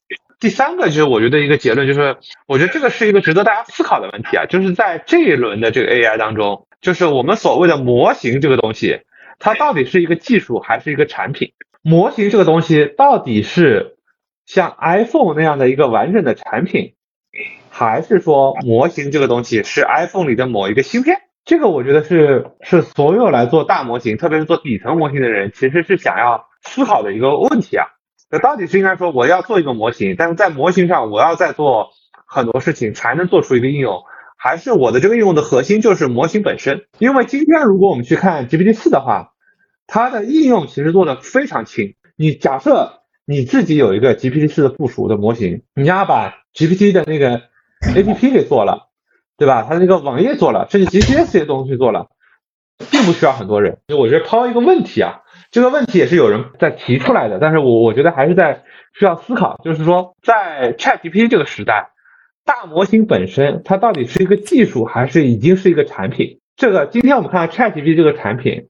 其实它外围的这个产品那个壳是非常非常非常薄的，它的核心的东西就是那个模型，甚至想来讲，这个模型本身就是那个产品。所以在这个时代，是不是模型本身就是产品？你做一个垂直的模型，是不是模型那个本身就是产品？如果你要做的事情是说你要外围做大量的复杂的，除了那种我们简单的说界面啊、增删改查的之外。你要做大量的复杂的适配的工作，嗯，对？你说就用模模型能力不足，我要做非非常复杂的各种 workflow，它到底有没有竞争力？因为是不是就说明你这个产品本身就是你最关键这个产品本身做不好？对，这个这个朝两个方向走都有可能。一个就是如果你在外面有更多的杂活需要做的话，有可能是你的壁垒，就就说明这事儿不太容易被吃掉。但往反过来想，就是有可能你你没有正确的定义这个问题，你把它做成了一个不适合用大模型来解决的那个样子，而没有充分发挥大模型的能力。对，因为但我觉得这当中就会你会看到，就是又拿移动互联网来打比方，你会看到不同的产品形态就是不一样的。比如说美团，它的这个产品其实很大一部分是依托于我线下这个骑手网络的，对不对？你不能说那个 APP 是产品，那个 APP 说实话要做一个比那个骑手网络要容易多了。但是你换一些别的产品，它那个产品本身，比如说 iPhone，它产品本身就是那个手机。你说什么富士康本质上也是外包的嘛？或者说我们再看，比如说 TikTok，它其实就不像美团有依托于那么，他说我我当然了，等它它今天那么大，它也有各种运营团队要去接达人或者怎么样。但是我们用更抽象的理念看，它还是它本身的 app 就是自己这个产品嘛。甚至我极端一点讲，说 TikTok 你还有这个问题，像微信本身那就更极端了。微信的核心功能就是我就是个纯线上的一个产品。我觉得大家都要回答一个问题，就今天大家做 AI 做模型也好，不做模型也好，到底你做那个产品，它的整个产品中包含哪些东西？是说我只要做一个模型就已经是一个好的产品吗？就我觉得，比如说只要做一个模型就是一个好的产品，我觉得 ChatGPT 现在是。但我们去看一下 Character AI 这种，看上去也有可能，它模型做的足够好，它可能也就是模型本身就是个产品了。但是你去想一想啊，就是假设你今天就是喜欢这些角色同人，它也给你做成多模态的，它的效果做得更好，你真的需要更复杂的产品吗？这其实是个问，这是个问题啊，就我我没有答案，就是我觉得这是个问题啊，就就是 maybe 你说需要产品的，你看最后还是要搞各种复杂的游戏化运营手段，你才能挣到钱。大家对这个事情，我觉得 Talking 跟 Character AI。本质上是在大模型的产品的世界观上有分歧，有有可能有可能是 Talking 是对的，这个东西本身上它就是个游戏，那个模型能力虽然很重要，但没有那么重要。对，但我觉得如果嗯，因为你你是可以站在这个角度来想啊，但是对于绝大部分没有可能去就不可能传一个团队想着说我要搞一个模型的同学来讲的话，其实我我更觉得说应该是 Talking 的世界观是对的。就是你应该想的是在上面怎么搭去满足用户需求，而不是说这个模型。我又要说回来，我我觉得我的想法又稍微有一点点不一样。我的想法是，如果你今天去看，对说搞一个自己搞一个模型不靠谱，那三年以后呢？三年以后就就看当时，比如说有没有像安卓这样的，我在上面调一调就出来的，这叫搞，还是说又要从零开始搞？如果从零开始搞，就越来越不靠谱。但是呢，在在比如说有方便的，比如说叫拉玛拉玛五，你可以自己很快的搞一个，那个我觉得就很有可能会搞，对，就看是哪种情况。对，因为因为我还是说，就以我们就是就我原来是做广告算法数据的这些东西，对吧？你倒推到我刚开始干这个时候，你其实是这个事情，你会觉得这没有一个特别厉害的技术团队根本没法搞，对吧？你那么多数据需要处理，那个时候还就我们今天所说的还大数据的领域只有 Hadoop。开源的，嗯，Hadoop 那个时候版本叫做零点二零，就是连一点零都还没有到。搭建一个集群，你把整个集群能够架设起来不出问题，当时可能已经有门槛了。是我记得你那时候跟我讲说，你有一个晚上在处理什么浮点数溢出的问题，运算多少次 GPU 会出现一个什么什么什么错误？它比较反转的问题就是我们买了一一批机器，当时用的那个内存不是 ECC 的，就没有做没有那个没有自动做校验，你因为你的机器一直在跑嘛，数据量又很大嘛。然后有一批内存的质量不太好，哇，全牵涉到硬件，挺好的，为现在做准备。对，的确你说为现在做准备，因为你如果不经历那个阶段，你今天让我我如果一直做应用，你今天让我说我们来搞大模型，我肯定心里说这我哪搞得懂？挺好的呀，反走过必留下痕迹。对，但是你到一五一六年，当大数据这个领域开始走向主流比较成熟的时候，你会发现对大部分人门槛也没有那么高，一个是。技术越来越成熟嘛，就跟你半年前觉得微能微调拉玛那就是大牛啊，对吧？半年以后就已经觉得这个不是你找个硕士生给他看个文档，他过两天就好了嘛。嗯，是。所以我觉得这个还是个挺重要的，就是大模型领域，大模型本身就或者说我们对未来得做个预测，两三年之后是不是本身就应该是大家每个人都在搞一个模型，它模型就把端到端把很多问题解决了。你所有的产品外延只是在模型外面很轻的套了一个壳，这是个问题啊，这个不是个答解答啊，不是说我是这么认为的啊。那这第一个，我觉得有可能未来就，当然那是别人把模型相当于已经底层做好了，让我自己再调一调，但也不要我怎么自己从 train 开始嘛。但是我觉得。嗯，在交互方面的话，至少现在的模型的话，我觉得它不是一个呃自然语言的交互方式的话，它是一种最灵活、最最广泛、最通用的交互方式。但是我不觉得它是所有场景下最好的交互方式。所以，哪怕是只从交互上来讲的话，我觉得模型都搞不定这些。呃，对啊，所以我的，所以呢，还是回到那个从交互的角度来讲，可能它也能在模型里解决掉。Maybe 你的所有的这种，比如说你做个手势，也是模型的一个输入，也是一个 signal 的输入。那你把这个都包进去的话，那当然是啊。你把眼耳鼻舌身意都归到脑子，那就那就对啊，那就是脑子搞定一切啊。我的问题是，未来几年之后技术会不会就变成这样？就大家会因为在做多模态模型，多模态模型不只是语言、声音，就是你把所有的 signal 都能作为输入，所有的 signal 都作为输出。你如果把 to use 啊，像什么。Sense 啊这些东西都归到模型里面的话，那那确实就是模型搞定一切。会不会在两三年之后变成这样？如果变成这样的话，你大家都应该去去想怎么用模型来解决问题，而不是在模型外面套壳。天哪，你们真的是哦，这个这个还是蛮哦蛮开脑洞的啊！我我最近为什么每天感觉我的思考都在变？啊，有道理。对，就是就我们再极端一点，今天你用一个 app，这个 app 它就是个模型。就是你的所有跟它的互动都是一个模型在背后产出，它没有代码了。出的那个什么图，出的什么东西都是模型。你点任何一个地方，你点了一下，它都是模型。对，应该是这，应该是这样的。就哪怕是比如说，因为因为 UI 这个东西是可以是生成的嘛。就是给你的 UI 应该是你当下最适合这个人的 UI，也不应该是固定 UI 嘛。UI 本身在我的设想里面也是也是 generative 的嘛。那如果是这样的话，那 UI 就是模型的一部分，或者你要叫世界模型嘛。它甚至不一定是 UI 啊，就是因为它设备不一定是你这个手机嘛。不，UI 只是 user interface。对对对，那肯定要有一个 interface 嘛。对对对，不是 GUI，不是 GUI。对对对，你说的对，这是个问题啊。因为你从哲学思考上当然可以走到这个极端，从实际应用角度不知道，对吧？对，就没有那么简单嘛，没有那么简单。AI 应该也没有做到这个水地步，对吧？对，确实会朝这个方向发展。所以我最近还有一个思考，就是如果要做应用的话，就是当然短期就是最好能够赚钱嘛，就是它要活着。然后长期的话，我希望这是一件做不完的事情，就是它不能是一个对外界，比如说你倒杯水这种任务是可以被做完的，可以被做完的，我就觉得它会被模型吃掉，因为模型的速度，我先假设它会以我呀想象不到的一个速度发展。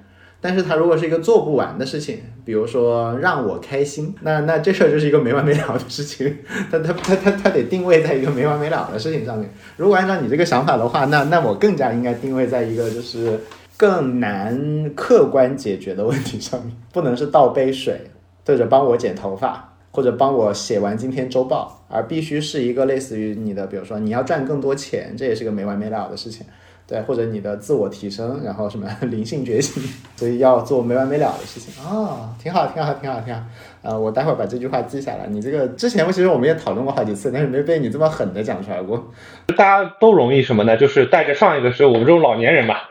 带着上一个时代的经验去做未对未来的设想啊，对对对吧？我们也不是，就是我觉得你可能脑洞还大一点，我就我觉得我就很容易陷入说这东西我具体可以怎么做，把这个东西做了。你脑洞已经很大了，然然后呢？但是你就会发现说，就就是更有哲学或者或者说更有 insight 的人聊呢，你就会发现，嗯，我想的这些事情都太低级、太低俗了。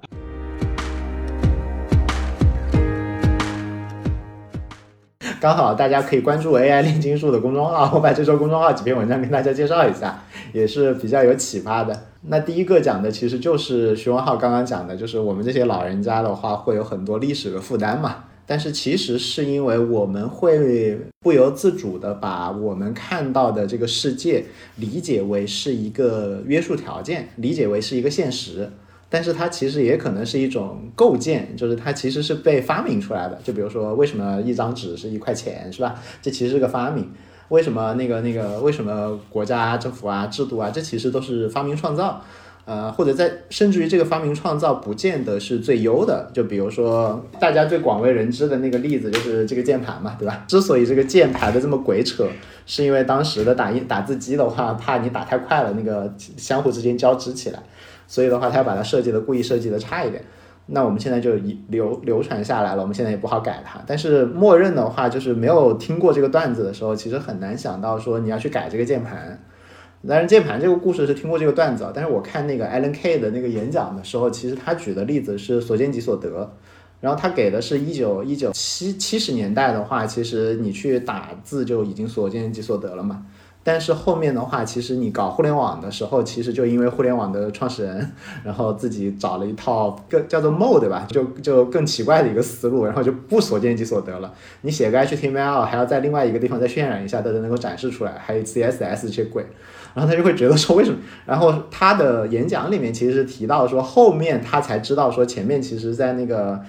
呃，哪个实验室我忘了，好像是乔布斯去偷东西那个实验室。就其实他们有一个更优雅的方案的，但是整体上已经往这个方向歪过去了，然后后面的人就彻底歪过去了。但是其实这不是天经地义，这就是某年某月某个创始人往这个方向说，来，我们找这个方向做吧，然后大家觉得挺好用的，就做了。但是其实可能有一个整个科技树或者整个 UI 的树，其实是有可能点点错了。然后他就说，那你既然现在有了一个新科技的话，其实你你至少可以回到原点去想一想，或者理解一下，说这些东西都是怎么来的。不要把它当做是当做一个现实来接受，而是把它当做说这也是别人的一个构建。你可以承认这个 construct，也可以不承认这个 construct。一切就是好像你刚刚讲的第一性原理嘛，我们从零开始想嘛，就不是说我们一定要随着那个大流开始想。所以大家如果要给自己洗脑的话，我觉得就是可以去看一下我 AI 炼金术上面那个 Alan K 那个演讲，我真的觉得非常的非常打动我吧。就是他他讲的很多都是在于说如何换一个思路就可以让整件事情变得完全不一样。里面比较偏那个鸡汤的一个例子，讲的其实是一个挑战赛，说那个怎么样造一个飞行器可以那个仅靠人力飞行，飞行多远啊什么的。然后说我大家都失败了，直到有一个人他那个换了一个脑子，他不去创造最好的飞行器，他只是想说把这道题定义成说如何用人力实现这次飞行，而不是造出更好的飞行器。因为造出更好的飞行器，你就在不停的研究怎么样的飞行器更好嘛。人力实现这个飞行，他就开始大量的测试，全部用轻质材料开始测试，然后摔了一下，然后再飞，然后看看怎么调一下，可以飞得更远一点。所以整个的那个那个走的路径就完全不一样。所以这样子最后他就搞成了，就变成那种滑翔翼的那个前身，就变成那个东西，但是跟飞行器就几乎不沾边了。就有的时候换个脑子嘛。呃，讲到飞机的话，其实这个演讲里面没有提，但是我之前看到的一个例子，其实就是人类之前像中国那个是叫什么神户还是叫什么那个那个第一个去造飞机的，就很想去扇翅膀嘛，因为看到鸟飞起来是扇翅膀嘛，所以早期其实很多人花过很多的精力就是去扇翅膀。然后去扇啊扇，反正也扇不起来，对，就就就都都砸了。最后发现说不用扇翅膀，人类可以走跟鸟完全不同的路径。但是你其实就换了一个视角嘛，说其实人可以走那个鹰，比如说滑翔的时候的那个那个那个路径，而不走那个小小小小麻雀在那边扑闪翅膀那条路径。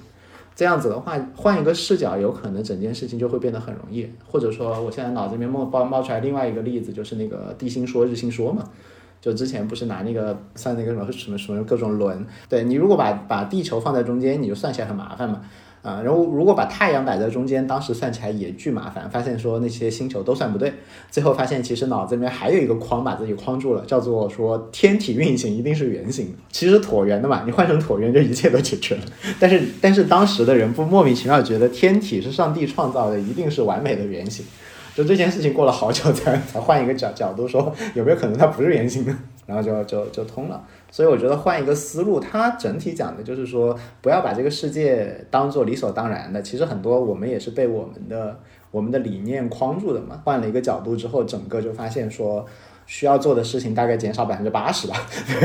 对，就换换视角比较有用。他整个的比较鸡汤的那个道理，其实是在讲说，呃，他觉得知识比智慧重要，然后视角比知识重要。他举的例子是那个说达芬奇，你看发明了那么多东西，啥都造不出来，但是亨利福特就造得出来，为什么呢？因为亨利福特他当时准备的那个整个社会准备的知识足够多了，他造车就能造出来了。你让达芬奇那个时候社会生产力没有那么多相应知识，他造不出来，所以他只能画出来。然后，但是呢？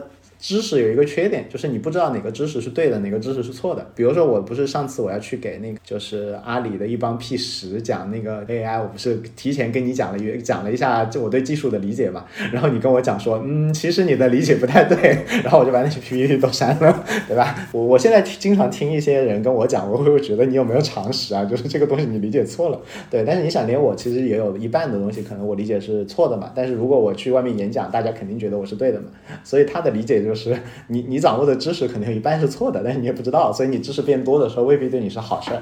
但是你视角多一个，你多一个 perspective，再去看一下，哎，这个角度啊，这个角度，你说不定就找到了一条更好的路。所以知识的增加，因为你不一定是对的，但视角，哪怕这个视角是。因为视角没有对错，视角只有视角，对吧？你你可以多换一个视角去看问题，你总归产生了信息增量，让你看得更透彻了。所以我觉得这个也挺好的，就让我们从零开始想，然后换视角可以开始想。主要是 AI 它太颠覆了，如果我全部陷在原来的脑子里面，可能就把自己框住了。所以我现在就 觉得，哎，这个好有道理。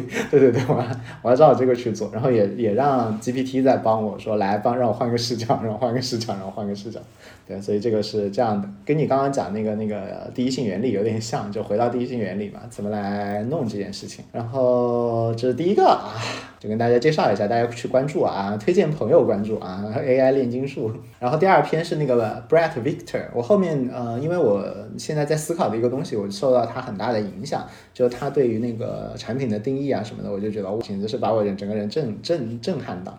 对，所以他有一篇演讲我也看了，觉得很很受震撼，就是他是会讲说你如何可以做到说不被传统的这些观念所框住。比如说你刚刚讲的，就就就我们会把比如说 AI 呃把那个模型用作一个引擎嘛，然后上面再给它加手加脚嘛。但你刚刚其实就是另外一个想法嘛，就说那引。可能这些手脚也是引擎的一部分嘛，对吧？也是脑子的一部分，有点像，或者说我们现在比如说认为，呃，眼睛是一个感官，然后脑子是脑子，但是其实眼睛里面有很多神经和处理处理 computation 他们在里面，所以这个其实就是换换思路。他会讲说，人类其实没有很少有办法去看到真正的问题，因为我们都已经习惯了。就比如说在假设在两百年前，呃，你看我们看到说，呃，身边的女性在裹小脚。这个时候，其实我们不会觉得这是个问题，因为我们从小就觉得裹小脚是应该的，对，所以你不会觉得这是个问题，你也不会觉得这是个机会。所以我们被框住的时候，我们是看不见这个框的。所以他的他的观念就是，你如果真的要希望世界变好的话，你应该对世界有一些你自己的理念和原则。比如说，你认为人生而平等；，比如说，你认为人不应该自残。然后它里面就认为说，所有的创作者在跟产品交互的时候就应该所见即所得。他认为你看你应该看得见你的动作产生的影响。他认为世界这样的世界比你看不见你的动作产生的影响要更好。这是他的 principle。他只要看到不符合这个原则的，他就觉得很不舒服。然后它这个它不叫做机会，它叫做不叫做你看到一个机会去抓，而是说你看到了这个世界不对的地方，你想去改，然后换成这样思路，这个动力更强大。对对对，而且你就会看得见，就是以以前你会觉得这不应该就是这样吗？比如说，比如说 HTML 代码你不能所见即所得，这不是应该的嘛，对吧？或者说写代码不能所见即所得，这不也是应该的吗？就好像比如说他他他他的那个演示做的极其牛，都是十年前的演示，现在都看得我一愣一愣的。就是他那个演示，就是比如说哪怕你写代码写写一个那个，比如说二分排序，他会让二他会让旁边有那个二分排序，就你不停的改那个代码的时候，旁边有就有一个那个相当于一个测试用例在实时的在根据你代码在变。然后你在这边调那个数数啊什么东西的时候，旁边就直接看得到效果。就是他觉得人类应该直观的看到自己行为的反馈，这样子的话，你才能够激发你的创造，然后你才能够明白这件事情。他认为世界这样更好，所以所有的一切都可以重做。只要不符合这个原则的，你就不对，你就像不尊重女性一样，不会基于现状去找机会的话，你就只会还是会被框在我们原有的那个社会的那些我们脑子里的东西。但是当你脑子里面有了一个奇怪的理念的时候，你拿这个理念去套，你会发现很多东西套不进去，你就很难受。然后这个时候你就会看到很多可以改的地方。我觉得哦，好有道理，就就有点像，比如说我跟大家说，你不要想一个红色的大象，然后大家就就必然脑子里会想到红色的大象。对，那如果如果什么时候可以不想红色的大象呢？就是你在比如说忙着打游戏的时候，或者你忙着在那边搞 GPU 的时候，我我忙着在在在在干嘛的时候就不会想，你必须要有一个另外的事情。我们不能想说我不能走老路，而是你必须要有一个新新新的视角，我沿着一个方向猛烈的走下去，你才能够真的不走老路。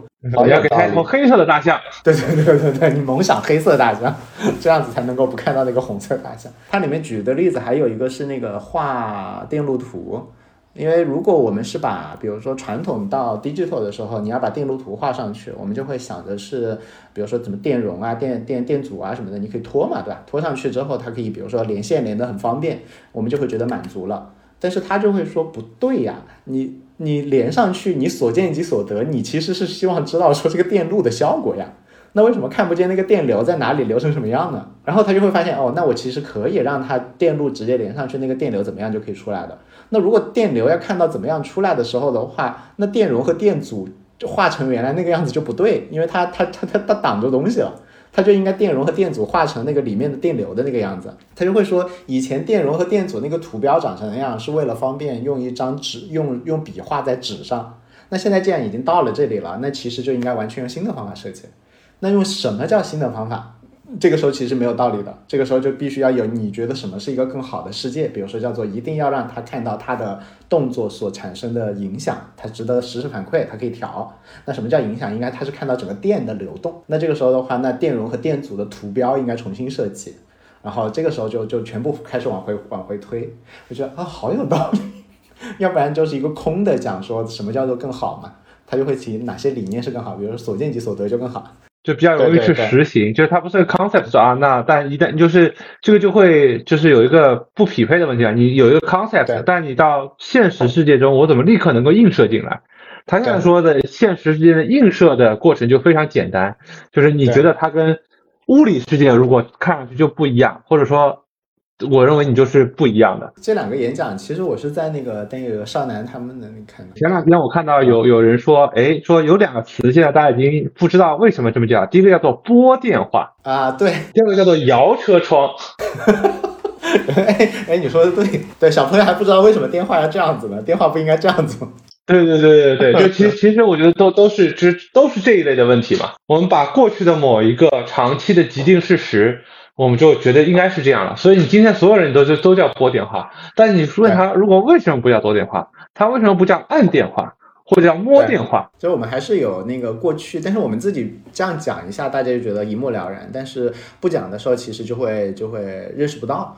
但是假设我们有一个理念。叫做用词必须和你的动动词必须和你动作一模一样，然后那你有这样一个理念的时候，你就会发现说，哎，我明明是那个按了一下电话，为什么我叫拨电话？那这个时候你就会发现不对，然后你就会开始要么改说你那个动作要拨一下，要不然就改那个说话说我以后叫做按电话。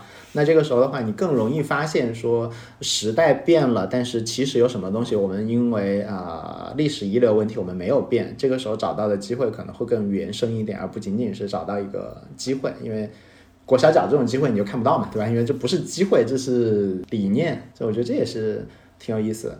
然后还有一个就是你刚刚不是说要多看硅谷嘛？我最近看到比较有启发的一个东西，因为大部分看的是我看的东西都是看什么 Andrew Capacity 啊这些东西，其实。其实大佬们就是在反反复复做科普，以及跟你讲人类的未来嘛，对吧？那个 Andrew 为什么 他他又出了又出了一套教程，反正就反反复复在讲。然后反正我，呃，出于尊敬我也得听。但是但是其实对于直接的工作没有什么用嘛。但是最近觉得比较有用的就是那个 AI Engineer 那个大会，里面有一半的演讲我都觉得说哦好有启发，对，应该这样，就是很有启发。呃，给大家介绍了两个，其实里面还有三四个演讲都蛮有启发的，值得看一下。而且里面有一些技术部分，其实我看不懂，对我看到了就硬生生的把它看了一遍，说嗯，大概有个感觉了，但是你在说什么，其实我还没有特别明白。对，但是它的那些非技术的部分讲的真的很好，而且里面的人也不是瞎讲，它里面一半的非技术的人都是带了 demo 去的，而且还有很多 demo 在现场 crash 掉了。对，那个那个叫 AI engineer，就是 AI 的工程师，大家在 YouTube 上去搜有这么一个频道。然后他最近开了一个大会，然后请的人都还蛮强的。因为我看到的几个做产品的人都还蛮强的，就是做 AI 产品就讲得很好。第一个比较有意思的演讲，但这个演讲没有那么深度，但是比较有意思的演讲是那个 Sam Ritmo 和 Jason ran 的那个演讲，他们是 New Computer 的 co-founders，然后穿的一身那种花里胡哨的，就是就是反正很很卡哇伊的那种衣服上去了，不很卡哇伊有 S。那个衣服就很扯，然后上去之后，他就会去说说电脑的话，大家现在认为啊，一个 model 就应该是输出、输入、推理和输出，这是我们以前的认为的一个 big language model 的一个范式嘛。但是他们觉得说范式应该是感知、思考和反应。其实如果是这样，就更偏向于你刚刚讲的那个了，它应该是 sense 呃，然后那个那个 reason and react 啊，不是输入、推理、输出。那如果是这样的话呢，他就他们就演示了无数的那个奇奇怪怪的那个奇奇怪怪的 demo，比如说他们走到电脑面前，电脑就会默认跟他打字，他只要走开了，电脑就开始跟他说话，然后就把麦克风打开了，他只要打回到面前，麦克风就关掉了。这个我觉得非常合理，就是它的交互形式是 adaptive 的嘛。对对对，非常合理，非常非常神奇。然后他的意思还是说，还要借助大量的人类的已知的隐喻来跟机器发生交互，比如说接到一个电话。然后接到这个电话的时候的话呢，那个这个人是你不想接的，然后他里面举的例子非常扯，对，不想接的，然后他就直接直接竖了一个中指，然后然后那边就帮他把那个电话挂掉了。他还有接到一个电话，但在那边就我现在有点不舒服，然后那边帮他把电话挂掉了。就是他说这种叫做 social norm，AI engineer 这个会讲 social norm 啊什么的也可以用，还有很多的我们这个现实世界上的隐喻都可以用到，比如说现实世界它它它会把两张图片拼起来。这这个其实是那个那个在在向量空间，呃，我最近看这个东西也比较多，就是我们现在习惯了，比如说一个手机和一个这个只能连接，但是其实它是没有办法拼起来的嘛，对吧？不能把一个那个耳机跟一个手机合并嘛。但是在向量空间，它反正都是几个矩阵嘛，它有啥不能合并的，对吧？都能合并。所以他就说，我们把这两张图拼起来，好，拼起来之后，你他觉得融合的不够好。他说，如果在人类世界里面，你觉得两个东西融合的不够好，那应该怎么办呢？我们摇的，我就找怎么摇。然后就摇的这个混合的就更均匀了，我觉得嗯，对我也会想摇的，就反正它的那个交互上面就会设计的都都挺有意思的，包括说用 VR 的时候去看那个，比如说你在看报纸的时候说，哎，这个这个发型不不，这个衣服不错啊，然后你就点一下，然后他就知道你要这个衣服，点错了的话，拿手刷刷刷刷刷抹，就跟小朋友的动作一样，然后它就没了。所以我就觉得它里面提供的就是说，还是进一步的不需要人类去适应机器，因为人类很多时候也不不光是通过语言来表达我们的 intention 的，其实很多时候是各种社会惯例、各种隐喻，比如说竖中指啊什么的，各种抹一抹、擦一擦、摇一摇，把那个把这些东西我们可以 sense 到，然后再经过一个 reason，然后再有 react 的话，这个时候其实它的交互会更自然。但是刚刚听完你讲之后，会觉得说这些东西果然都能做到大模型里面呀。听完你讲就觉得说这也不是产品层的机会，这都是你们的机会。唉。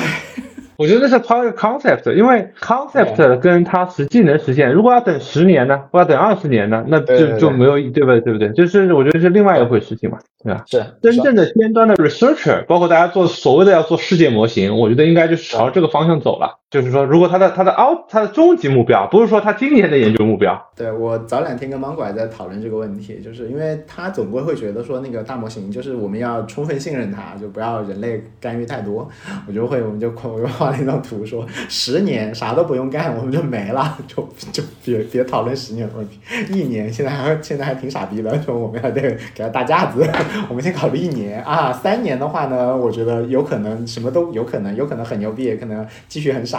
但是三年，我觉得人类就需求端的那个进化远远没有。科技端进化那么快，所以在这边可能品牌三年还是有用的，所以也就画了一个线，说十年这事儿就不考虑了，就这样吧，十年鬼知道会发生什么，三年都考虑不了。但是我估计一年之内人类还是有用的，我们先做一年啊，先看一年的。然后最后一篇那个分享的就是，其实我找到这个大会是因为我一直关注一个人叫 Linus Lee。Linus Lee 啊，他之前做了无数的项目，我当时看都是非常震惊的。就他做的项目都毫无意义，但是每一个项目他大概做了几十个、几十个不同的 demo，在在他入职风格的没有意义，是手工梗那种风格的没有意义。不不不，都是都是很有创造力的没有意义，就就都不是商业项目，都是他觉得这个世界就是哎，你不是应该这样吗？就比如说。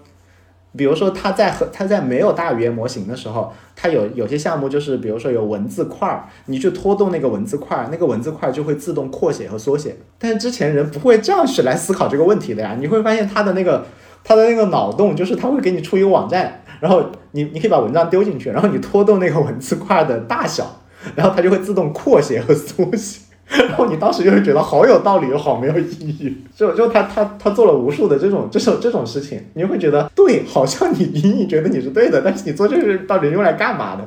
他做了无数的这种相当于呃思维工具的交互方式的尝试嘛。然后他现在是去呃今年年初还是去年年底他就去了 OpenAI 那波去了 Notion，所以他是现在是 Notion 的那个 AI 负责人。然后那个，所以 Notion 是一直在这方面走到很前面嘛，就是大家都在抄 Notion 嘛，对吧？Notion 出了奇奇怪怪的一堆东西。然后的话呢，他又展示了一些他自己的思考，他就会讲说叫做嵌入被叫叫做 Hidden Life of Embedding，就是讲的呃那个嵌入式就我都不知道 Embedding 怎么翻译，叫嵌入技术嘛。就我们音译吧，就叫硬掰的 Embedding，硬掰的。叫硬掰的。OK，就就就嵌入技术背后的生命力嘛，Hidden Life 里面举几个例子，我也觉得很好。就是比如说那个拖大拖小，他以前展示过嘛，他又展示一个例子，就有点像是呃一篇原文，然后你把它拖得越远，它就越小，然后你把它拉得近，它就变大。然后我就在想，这个东西它确实就是就是因为我自己在也脑子里也在有很多原型嘛，然后我就确实在想，哎，我以前从来没有在这个角度上想过。我想想的就是我我说一句，他说一句，我说一句，他说一句。但是为什么不是我我说的话已经帮我说好了，然后我朝。比如说八个方向在拖那个东西，比如说要更狠一点或者更怎么样一点，它就自动就变了呢，对吧？它就自动变成说更文艺一点，或者更更更狠一点，或者更长一点，或者更短一点。它这这样不是更直观吗？或者说我应该拖的时候，相当于拖了一个副本，那这个时候我就相当于有几个不同维度的比较的版本，我就可以出来了嘛，最后再发嘛。为什么需要这样子来回呢？而且来回的时候，往往会让我就是几个版本比较也不方便嘛。然后就诶，好像是哦。或者说有些时候我会觉得说，那个回答为什么要呃大语言模型说了一个东西，为什么要我来说话呢？因为其实能够表达或清晰表达自己的人，或者提出问题的人百无其一嘛。为什么不是帮我说好呢？然后我再把它拖拖拉拉改一改嘛，对吧？或者提前帮我把三种话都说好嘛，然后让我觉得哪一个更好一点，再朝哪个方向调嘛。所以就觉得，嗯，好像我脑子以前被被那个框住了，就觉得觉得，嗯，它每次都可以打开我的打开我的思路。但它里面还有一些更奇怪的一些更奇怪的一些东西啊，就比如说它里面把各种东西的 embedding 在做加减乘除，比如说他自己的脸。然后再乘再再再加上一张什么脸，然后再减去一个叫做 sad，然后再再乘上一个什么什么东西，它就相当于向量空间。其实我们习惯物理空间，哪怕是我们习惯了之前的数字空间，两张照片也是不好不好合的嘛。但现在显然可以合嘛。现在相片和字和什么就多模态都是可以加减乘除的嘛。那这个东西能够做什么事情呢？它就演示了一堆。我好像还是没有彻底的理解说，其实所有的东西都是一个向量这件事情。就我我觉得我还是拿以前的，比如说这是一个 JPG，我还是会不这是一段文字，但是其实他们都不重要，他们背后都是一个一个矩阵嘛，对吧？那矩阵之间是可以算的嘛？你可以把它映射到一个向量空间，但是它是不是有损的还是无损的，这个事情就不太好定义了。那不重要，对，就有点像，其实大部分人没有那么精确嘛。就比如说，假设有一个老板。然后他觉得，嗯，他他希望的下属是，比如说零点六个徐文浩加零点四个人心。那在之前这事儿是完全不可能来精确定义什么叫零点六个徐文浩加零点四个人心的嘛。那现在呢，可以在向量空间帮他做到，其实也不精确，其实也不精确，但是他的那个需求更不精确，你知道吗？那个需求更扯。那那其实其实假设我们训练了两个 agent，它是可以把两个 agent 零点几个加零点几个是可以做到的，当然准不准这是另外一回事儿，但是肯定比它现在一点都做不到其实要好的。但是以前的世界，我们是不是不是会这样思考？比如说加零点三个杜甫，减去零点一个李白，对吧？这这这到底啥意思？不知道。我们必须要把杜甫的风格明确掉，就比如说你得少用点标点符号什么的，把李白明确掉，更飘逸，不能直接说减一个李白嘛。所以所有的东西的话，它如果都在向量空间的话，会觉得说它其实会有会有一个之前它它的相互之间的可操作性就更更强了。你可以把很多东西粘起来了。然后我觉得我现在还没有特别的特别用好这一点，今天就试了一个东西啊，但是这个没有没有没有那么 fancy，只是非常不 fancy 的。就比如说，我会让 G P 我做了一个 G P T S，是专专门帮我每天写日记的嘛。就我今天加了一段，就是他会每天向我提一些问题，我会回答嘛。我今天让他收尾的时候加了一个功能，就是他会从我的日记当中抽取三个关键词。然后他会根据这个关键词去想到一个艺术风格贴合这三个关键词的艺术家，然后帮我根据那三个关键词用这个艺术家的风格帮我把日记变成一幅画，不难，超简单，瞬间就做好了。就是之前的脑子还是就是没有把没有认为说这个世界上一切东西都是一个东西，比如说文字和图，我会想到我会让他画张图。但是其实文字和图就是一个东西，或者说我甚至于可以让它直接把我的全文变成一个一幅画嘛，对吧？呃，我只是为了让它显得让让用户觉得我看得懂一点，所以让故意让它把过程显性化。所以我会觉得这些东西其实其实就以前以前没有这样思考过，但是其实所有的东西都是一个东西，或者所有的东西都是相互可交互的。那如果这样子来理解的话，很有可能就会有更多更好玩的东西可以出来。就有点像是呃另外一个我忘了是不是在这里看到的，就是呃心理咨询师的那个东西，他们就会就会把心理咨询师跟那个客户的对话，相当于全部就变成了一一个，当然他那个也不叫向量，他那个反正就是一个红红绿绿的一个长长的一个条儿，然后就反正全部把它数字化了。但你把它数据化之后，其实每一个心理医生的风格就全部都是一串数来表示了嘛。那你什么时候是在闲聊，什么时候是在用什么方式干预，那其实是能理解的。那这个时候你要这个心理医生风格加多零点二个哪个心理系医生风格，这个是可以做到了。所以他现在就是这些东西的可可操作性是我之前脑子里没有的。就我之前会想说，我应该让这个心理医生，比如说更 friendly，这是我想得到的。但是我之前确实没有想过，但是一讲出来这事儿显得太显然了。这个心理医生应该加零点二个李白，这事儿我 从来从来没有想过，没有没有往这个角度想过，就是这是个什么鬼，对吧？但是现在其实是不应该，因为人类的语言是一种是一种压缩，我其实没必要压缩啊。我为什么要压缩呢？我就应该胡胡乱，就是就是应该零点六个徐文浩加零点四个人心啊，就应该这样模糊的表达。我不用压缩这个信息，我应该全量的收这个信息。然后，而且这里面就可能可以玩出一些奇奇怪怪的花样了。我我能够理解你说的这个，比如多模态，就是本质上是说，因为我们其实把所有的东西，至少现在的 AI 的领域，相当于把所有的真实世界里映射到同一个数字空间里嘛，对对吧？它本质上在做了这样一件事情，所以很多东西原来你觉得不能融合，或者很难融合，或者很难定义怎么融合的事情。你可以用一个很简单的像数学的方式把它定义出来，但我觉得倒过来，它某种程度上其实是更精确了，而不是更对，它是更精确了，它没有经过压缩嘛，它就更精确了。这个就是跟现在 prompt 会遇到的问题一样，就是你当你要到足够精确，你觉得跟写代码其实就没区别。一开始你说我要零点六个使用号加零点四个人心，但是很有可能你会发现说，哎，他比方说他融合了一下，他发现说，哎。但是呢，其实我希望他们两个现在都戴眼镜，他们都近视。其实我想把这个近视这个缺点给去掉，然后你就要零点四六个加加零点四个人加减掉不许近视，对吧？对。然后你就会觉得他就写一个巨长无比的东西，就最后你会发现他会比发展成一个就回到你之前说的我需要精确描述那个过程了。有可能，但是那是在需求也在升级的情况下，因为现在大家的需求也没有到那一步嘛，大家的需求其实。默认机器是做不到的嘛？但是其实机器已经可以做到，就是比如说二十分了。但是我们的脑子现在是处于认默认机器做不到，就比如说一个杯子跟另外一个杯子不能合这件事情上，其实都可以合了。所以这个对我来讲是一个，就觉得说你一定要想到它可以合，哪怕它现在只有二十分，但是你不想它可以合的话，那你的脑子就还在移动互联网世界，对。移动互联网一个 P P 一个一个 J P G 和一个段文字，它是不能不能干嘛的嘛？他们两个之间，但是现在其实所有的东西都是可以揉吧的。觉得说我要把脑子换到这个世界来，就是在在向量空间想问题，很神奇，很有意思，很鬼扯。而且它会让我有另外一个更抽象的，但是没什么道理的想法，就是呃，那个 Brett Victor 有一个话让我非常受震撼，他就说思维工具，所有的思维工具都是为了把我们的那个我们的心智让它外显化在外面，让抽象的概念变成一种可以交互的东西。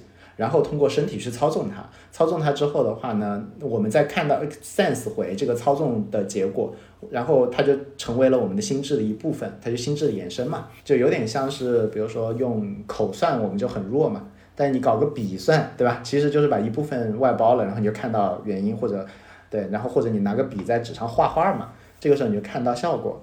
所以所有的工具应该它实现的目的就是，只要是思维工具类，就是 tools for 呃 for thought 的话，它应该都是让我们的东西可以外显化，然后外显化之后，我们能够对它进行直觉化的操纵，并且可以看到效果。那如果我把东西把思维工具抽象成这样的话，我就会觉得，那我们的脑子当中有无数的东西，其实我们也是希望说去看看它。揉揉揉吧嘛，但是以前的那种揉吧都是比较有限嘛，就是打两个字或者删掉一行什么的。而且现在这种揉吧，它会倾向于把揉吧出来的东西也是一个比较自然的东西。就以前你揉吧，你虽然号称，比如说我可以一可以把两个人，比如说我们两个头像可以像素级别，你可以自己一个，但是非专业人士或者一般人很难，就是你画出来最后那个东西可能会特别丑。但是现在的 AI 呢，它不仅能把两个东西揉吧，而且一般来讲揉吧出来那个东西还像不像是个东西，蛮神奇的。所以大家。那个、那个、那个，刚刚听徐文浩讲，要去硅谷，暂时去不了的同学的话，YouTube 上其实有蛮多的那硅谷的那些会，然后有蛮多大佬们的 Podcast 和演讲，可以可以听一下的。只是大部分的演讲真的讲的就太宏观了，就没有到这么具体，说一个什么小 UI 什么的。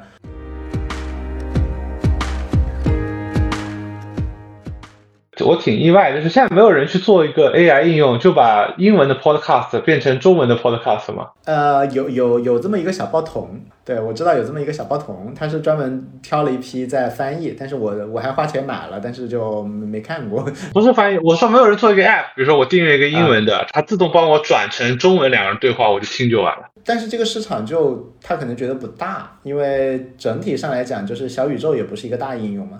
对，那也专门要去听英文的就更。我觉得这是个可以，就是这很容易收费嘛，就有这个需求的人肯定愿意花钱，说一个月花个什么几十块钱，我觉得对对有这类需求的人应该不难，而且很容易聚拢一群就是呃 Premium 的用户嘛。其实是可以做这么一个东西的，包括说那个，嗯，前一段时间不是我在那个跟你们一起也在看了一些数据嘛，对吧？然后那个就比如说看到像 Audible 的话，就是从数据上看的话，至少是四亿美金的收入嘛，还有一堆这一类的东西，其实就是那种那对书的一个摘录嘛。那其实这个也是嘛，你你包括帮他还可以缩略一点，讲重点什么的。大家用都只做了一层，比如说他做了语音转文本，或者做了文本翻译。但是比如说 Podcast 的一个很大的价值本身就是听嘛，但你说实话，即使是我们就就是咱俩听英文的 Podcast，肯定也是觉得累的，就它不是跟跟听中文 Podcast 不是一个感觉。但为什么不能把英文 Podcast？而且现在大家都在做这种娱乐类的数字，Hey Jane 他不是做了这种叫什么，让这个 Taylor Swift 用中文说台词嘛？对。对吧？所以按道理来讲，这个 technology 应该挺容，应该是一个陈述的 technology。对，但是如果不做转述的话，会不会是有版权问题啊？我做工具，你做订阅嘛，就是你做订阅，说你贴一个链接，你花钱，啪，过十分钟给你转成一个，不就好了吗？你说的对，而且其实这里面的成本的话，其实就假设用的人多，就把它摊下来了。其实我是转好的给你，嗯，这个是我我我有这个需求。理论上讲，你用现在的 Whisper 加 ChatGPT 加。那个那个 OpenAI 的 TTS 就能做成一半了，就它至少把整个流程能串完。但它现在做不了的就是说，因为 Podcast 一般是多人嘛，它有多个人之间的这个口音的这个问题，对吧？开镜的那个感觉是可以的。对，第二，那第二个有可能有这种准确率的问题了，对吧？就是就是因为你还是不希望它错嘛。对，还有一个就是成本嘛，因为那个我自己用 HiGen 做了一个，就效果还蛮好的，但是还挺贵的，我印象中。我我但我觉得这个成本应该比 HiGen 低低多了，因为 Podcast 的成本是我不需要对视频跟口型，对，那个是最大的成本。所以 Whisper 是特别便宜的，这个东西确实可以做啊。这个东西做了的话，其实跨语言，像最近那个那个有一个叫 Air Chat，它其实就是相当于世界各国的人，反正你就可以聊天了嘛，因为它在中间帮你把那个翻译都给做完了。对，这这这个产品的话，比如说一个一个 Podcast 的话，让我付十块钱帮帮我转一下，我会付。因为有听英文确实就是我听中文可以开三倍速，我听英文就只能老老实实听，而且还不能说什么，哎，听英文你还是什么稍微走一下神，就不知道他讲到哪里去了。对，而且对，所以如果他能够转中文，而转中文，而且用如果是 h i g 那种质量的话是可以的，就是。但是嗨进我我本营的口音，对对，但嗨嗨进现在说中文也有问题，他把我他他让我说说一口流利的好听的英文，但是我我自己在里面说英文，说说中文也是说那个口音巨怪，他那个什么的什么小甜甜什么的应该是调过，但这个应该技术上都能解决。你说的这个的话，我现在倒是真的有一个应用场景是可以。可以做的，我现在在对某个商学院，我在帮他那个 AI 的顾问，然后他们其实现在正在研究 AI 怎么做。其实，其实如果我们把所有的资料受限于自己的话，就有点有点少嘛，对吧？一个商学院你最多一百个教授嘛，但是其实全世界的教授很多，那如何帮你找到适合的东西啊？然后是就就就就可以直接听了嘛。或者说它里面的至少先可以把它里面它里面也有很多外国教授，外国教授就可以直接转成中文的给大家讲嘛。对，这个确实也是可以做的，我就跟他们说一声。有些要确定有人出钱嘛，对吧？请工程师也要钱。说世界上的事情，第一个就是关关你屁事，关我屁事和谁来出钱。有把这三个问题问完之后，你会发现世界上绝大部分事情不需要操心，只有只剩下了百分之一的事情。哎，我觉得你刚刚说的这个是可以做。我如果我比较闲呢，我估计现在就自己动手做了。然后比较忙呢，我就想已经很累，上班已经有无穷多的代码要写了，是吧？还再写一个这个东西，还得调。对，我觉得这个需求蛮多人会有的。对我见过人肉在中间做的，但是最后转成的也是文字，然后卖的是小报童。我觉得转成文字是有需求，但是这个需求就不太一样。就是我觉得 podcast 的那个听感还挺重要的，很重要。因为有些 podcast 的重要的 AI 方面的 podcast，其实像什么什么极客公园啊、Web 三什么的，他们他们会他们会把它转成文字稿。但是我试过两次，就是我看文字稿毫无感觉的，我去听了一下，还蛮有启发的。就 我觉得，我觉得媒体性质还是不一样嘛，对吧？就是觉得这种聊天对谈的内容，你看文字稿，就是因为它的那个因为说话的信息密度还是低，然后你看着文字，你就觉得很不耐烦，或者你就觉得对。但是你听，因为而且很多时候听，你可能是在路上啊、车上或者怎么样，其实你本身只需要有一两个的这个两个亮点，你可能就觉得这个东西对你有价值。嗯，挺好的，我觉得这个东西也是个是个明明显的需求，说不定我这边组织人帮 配合一下你做掉，做了卖你一百块钱一个一一百块钱一个月人。呃，但是你说到一百块钱一个月，就比如说我们买美美国的 SaaS，就是十五刀一个月一个人嘛。这个算比较便宜的。那么有一些 SaaS 我们没有花钱买，就是原因。我我觉得美国的 SaaS 有的贵的真是离谱，但是你想想美国的人工，你也就理解了。对，能够省一点事就就很好。对对对，有些 SaaS 一个人一个月一个人头五十刀，但是我一看我们用是哎这东西挺好的，用了之后说哎要付费，一看这么贵，但是问题我只是收集一些比较简单的统计数据啊、报告啊什么的，你就觉得哎算了，要不就。先不用了，但是一百块钱一个月这种，就是二十刀以内的话，我觉得对大家来讲还是便宜的。对，就打这个人群嘛，所以这个其实是确实也是可以做的。而且你只要把它做好内容的话，你中间是可以帮忙做转述的。对你其实中间是可以帮他把它脱水啊，什么都都能在做嘛。但是这个东西它就做成了另外一个可能性的更 niche 的绘读了。版权问题也没有那么难呀。就是因为 Podcast 大量的 Podcast 本来就是免费的，你就把它转完之后，你本来也不收费嘛，你就是原文你也提供，下文是说就自动的机器自动的翻译，你可以听，你也可以不听。我觉得版权就你做成小宇宙里的一个，那换句话说，我觉得小宇当然了，我觉得因为小宇宙还是想面临面向大量的中国用户啊，但是它对如果说把它做成一个付费的 feature。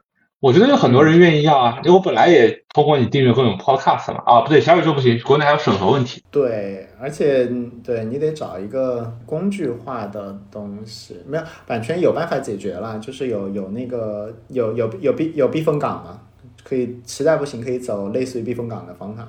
嗯，我觉得还好吧，你把它变成一个就是说我的这个 AI 就是一个一个平台上的一个功能嘛。对吧？一个功功能嘛，就是我平台本身就是听 podcast，除了听 podcast，我还有这个功能。这个这个 copyright，呃，不也不属于我嘛？我觉得应该还好吧。但确实就是个小众需求。我觉得还不一定哎，因为你我们 讲的是英文转中文，对不对？但是你要理解，比如说英文转西班牙文的，英文转德文转。日文的这个就不一定是个纯小众的需求了嘛？对，但你你这样讲的话，其实就是更广泛的需求应该是日文转中文呀。不不不不，我觉得这是完全两个不同的市场，而且付 付费的转化意愿还不太一样，对吧？OK，对，没有，因为我是觉得这个是需求里是，比如说英文转日文，英文转比如说德文啊，或者转西班牙语啊，其实都会有这种需求，就有大量的人群，他们。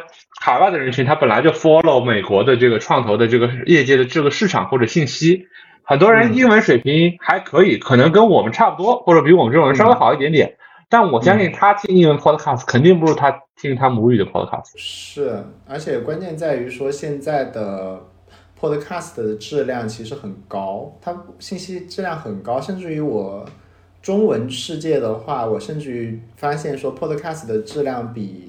课程高，这这这这就课程都是包装过的嘛。中文世界一个特点就是什么呢？就是为爱发电的内容质量比要挣钱的内容质量要高。对，因为因为很多专业的老师的话，他讲的就是专业的故事了嘛。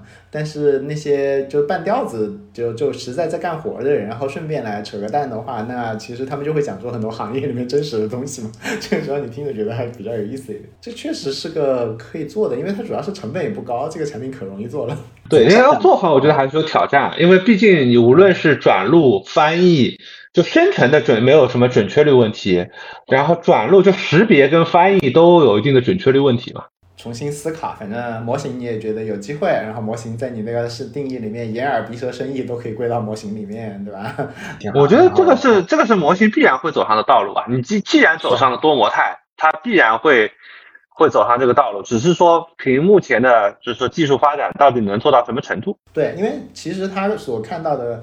Sense 就是它的输入嘛，其实它就是变成变成 sense 变成 sense 嘛，变成感知嘛。然后它的输出的话呢，其实所有的所谓的我们现在定义的软件产品其实是代码。那那你如果把它定义成代码，那太可怕了。它生成代码，那无非就生成一些条条框框圈圈，这有啥难的？这这越讲越觉得马上就会这样，就好像真的不是很难的一件事情。现在反正已经生成简单的前端代码是可以生成了嘛。那无非也就是往下再进化，进化个十倍嘛。我们得去想啊，就它生成的代码完全可以更简单。现在的很多代码的当中，一个是说对你细节管控，有图片细节、圆角啊什么，你都是通过代码去控制的。如果它最后很多的组件是直接生成图片，它其实本身也不需要你生成复杂的代码去控制。第二个是说，现在的很多代码的复杂性是为了人管理方便。对，对他来讲，他也不存在说我要管理方便这件事情。反正每次都是生成的嘛。是，而且如果是辅助语音的话，就是啥啥事儿搞不定，还有自然语言可以兜一切的底嘛，所以就无所谓了。代码其实那个交互界面就是很简单的，就是有一些语言表达不清的事儿，你方便一下你。好的呀，反正就大家可以搞呗，然后反正转换思路，然后关注 AI 炼金术各个账号，对吧？我们会定期。瞎扯淡对吧？对也算开拓思路嘛对吧？而且大家都在担心人类的未来。好挺好的希望大家都可以找到一眼看上去不对的东西。好大家记得关注 ai 炼金术啊每次都忘了做广告。呃关注各个平台账号的 ai 炼金术对谢谢。好拜拜拜拜拜拜。Happy lying if i say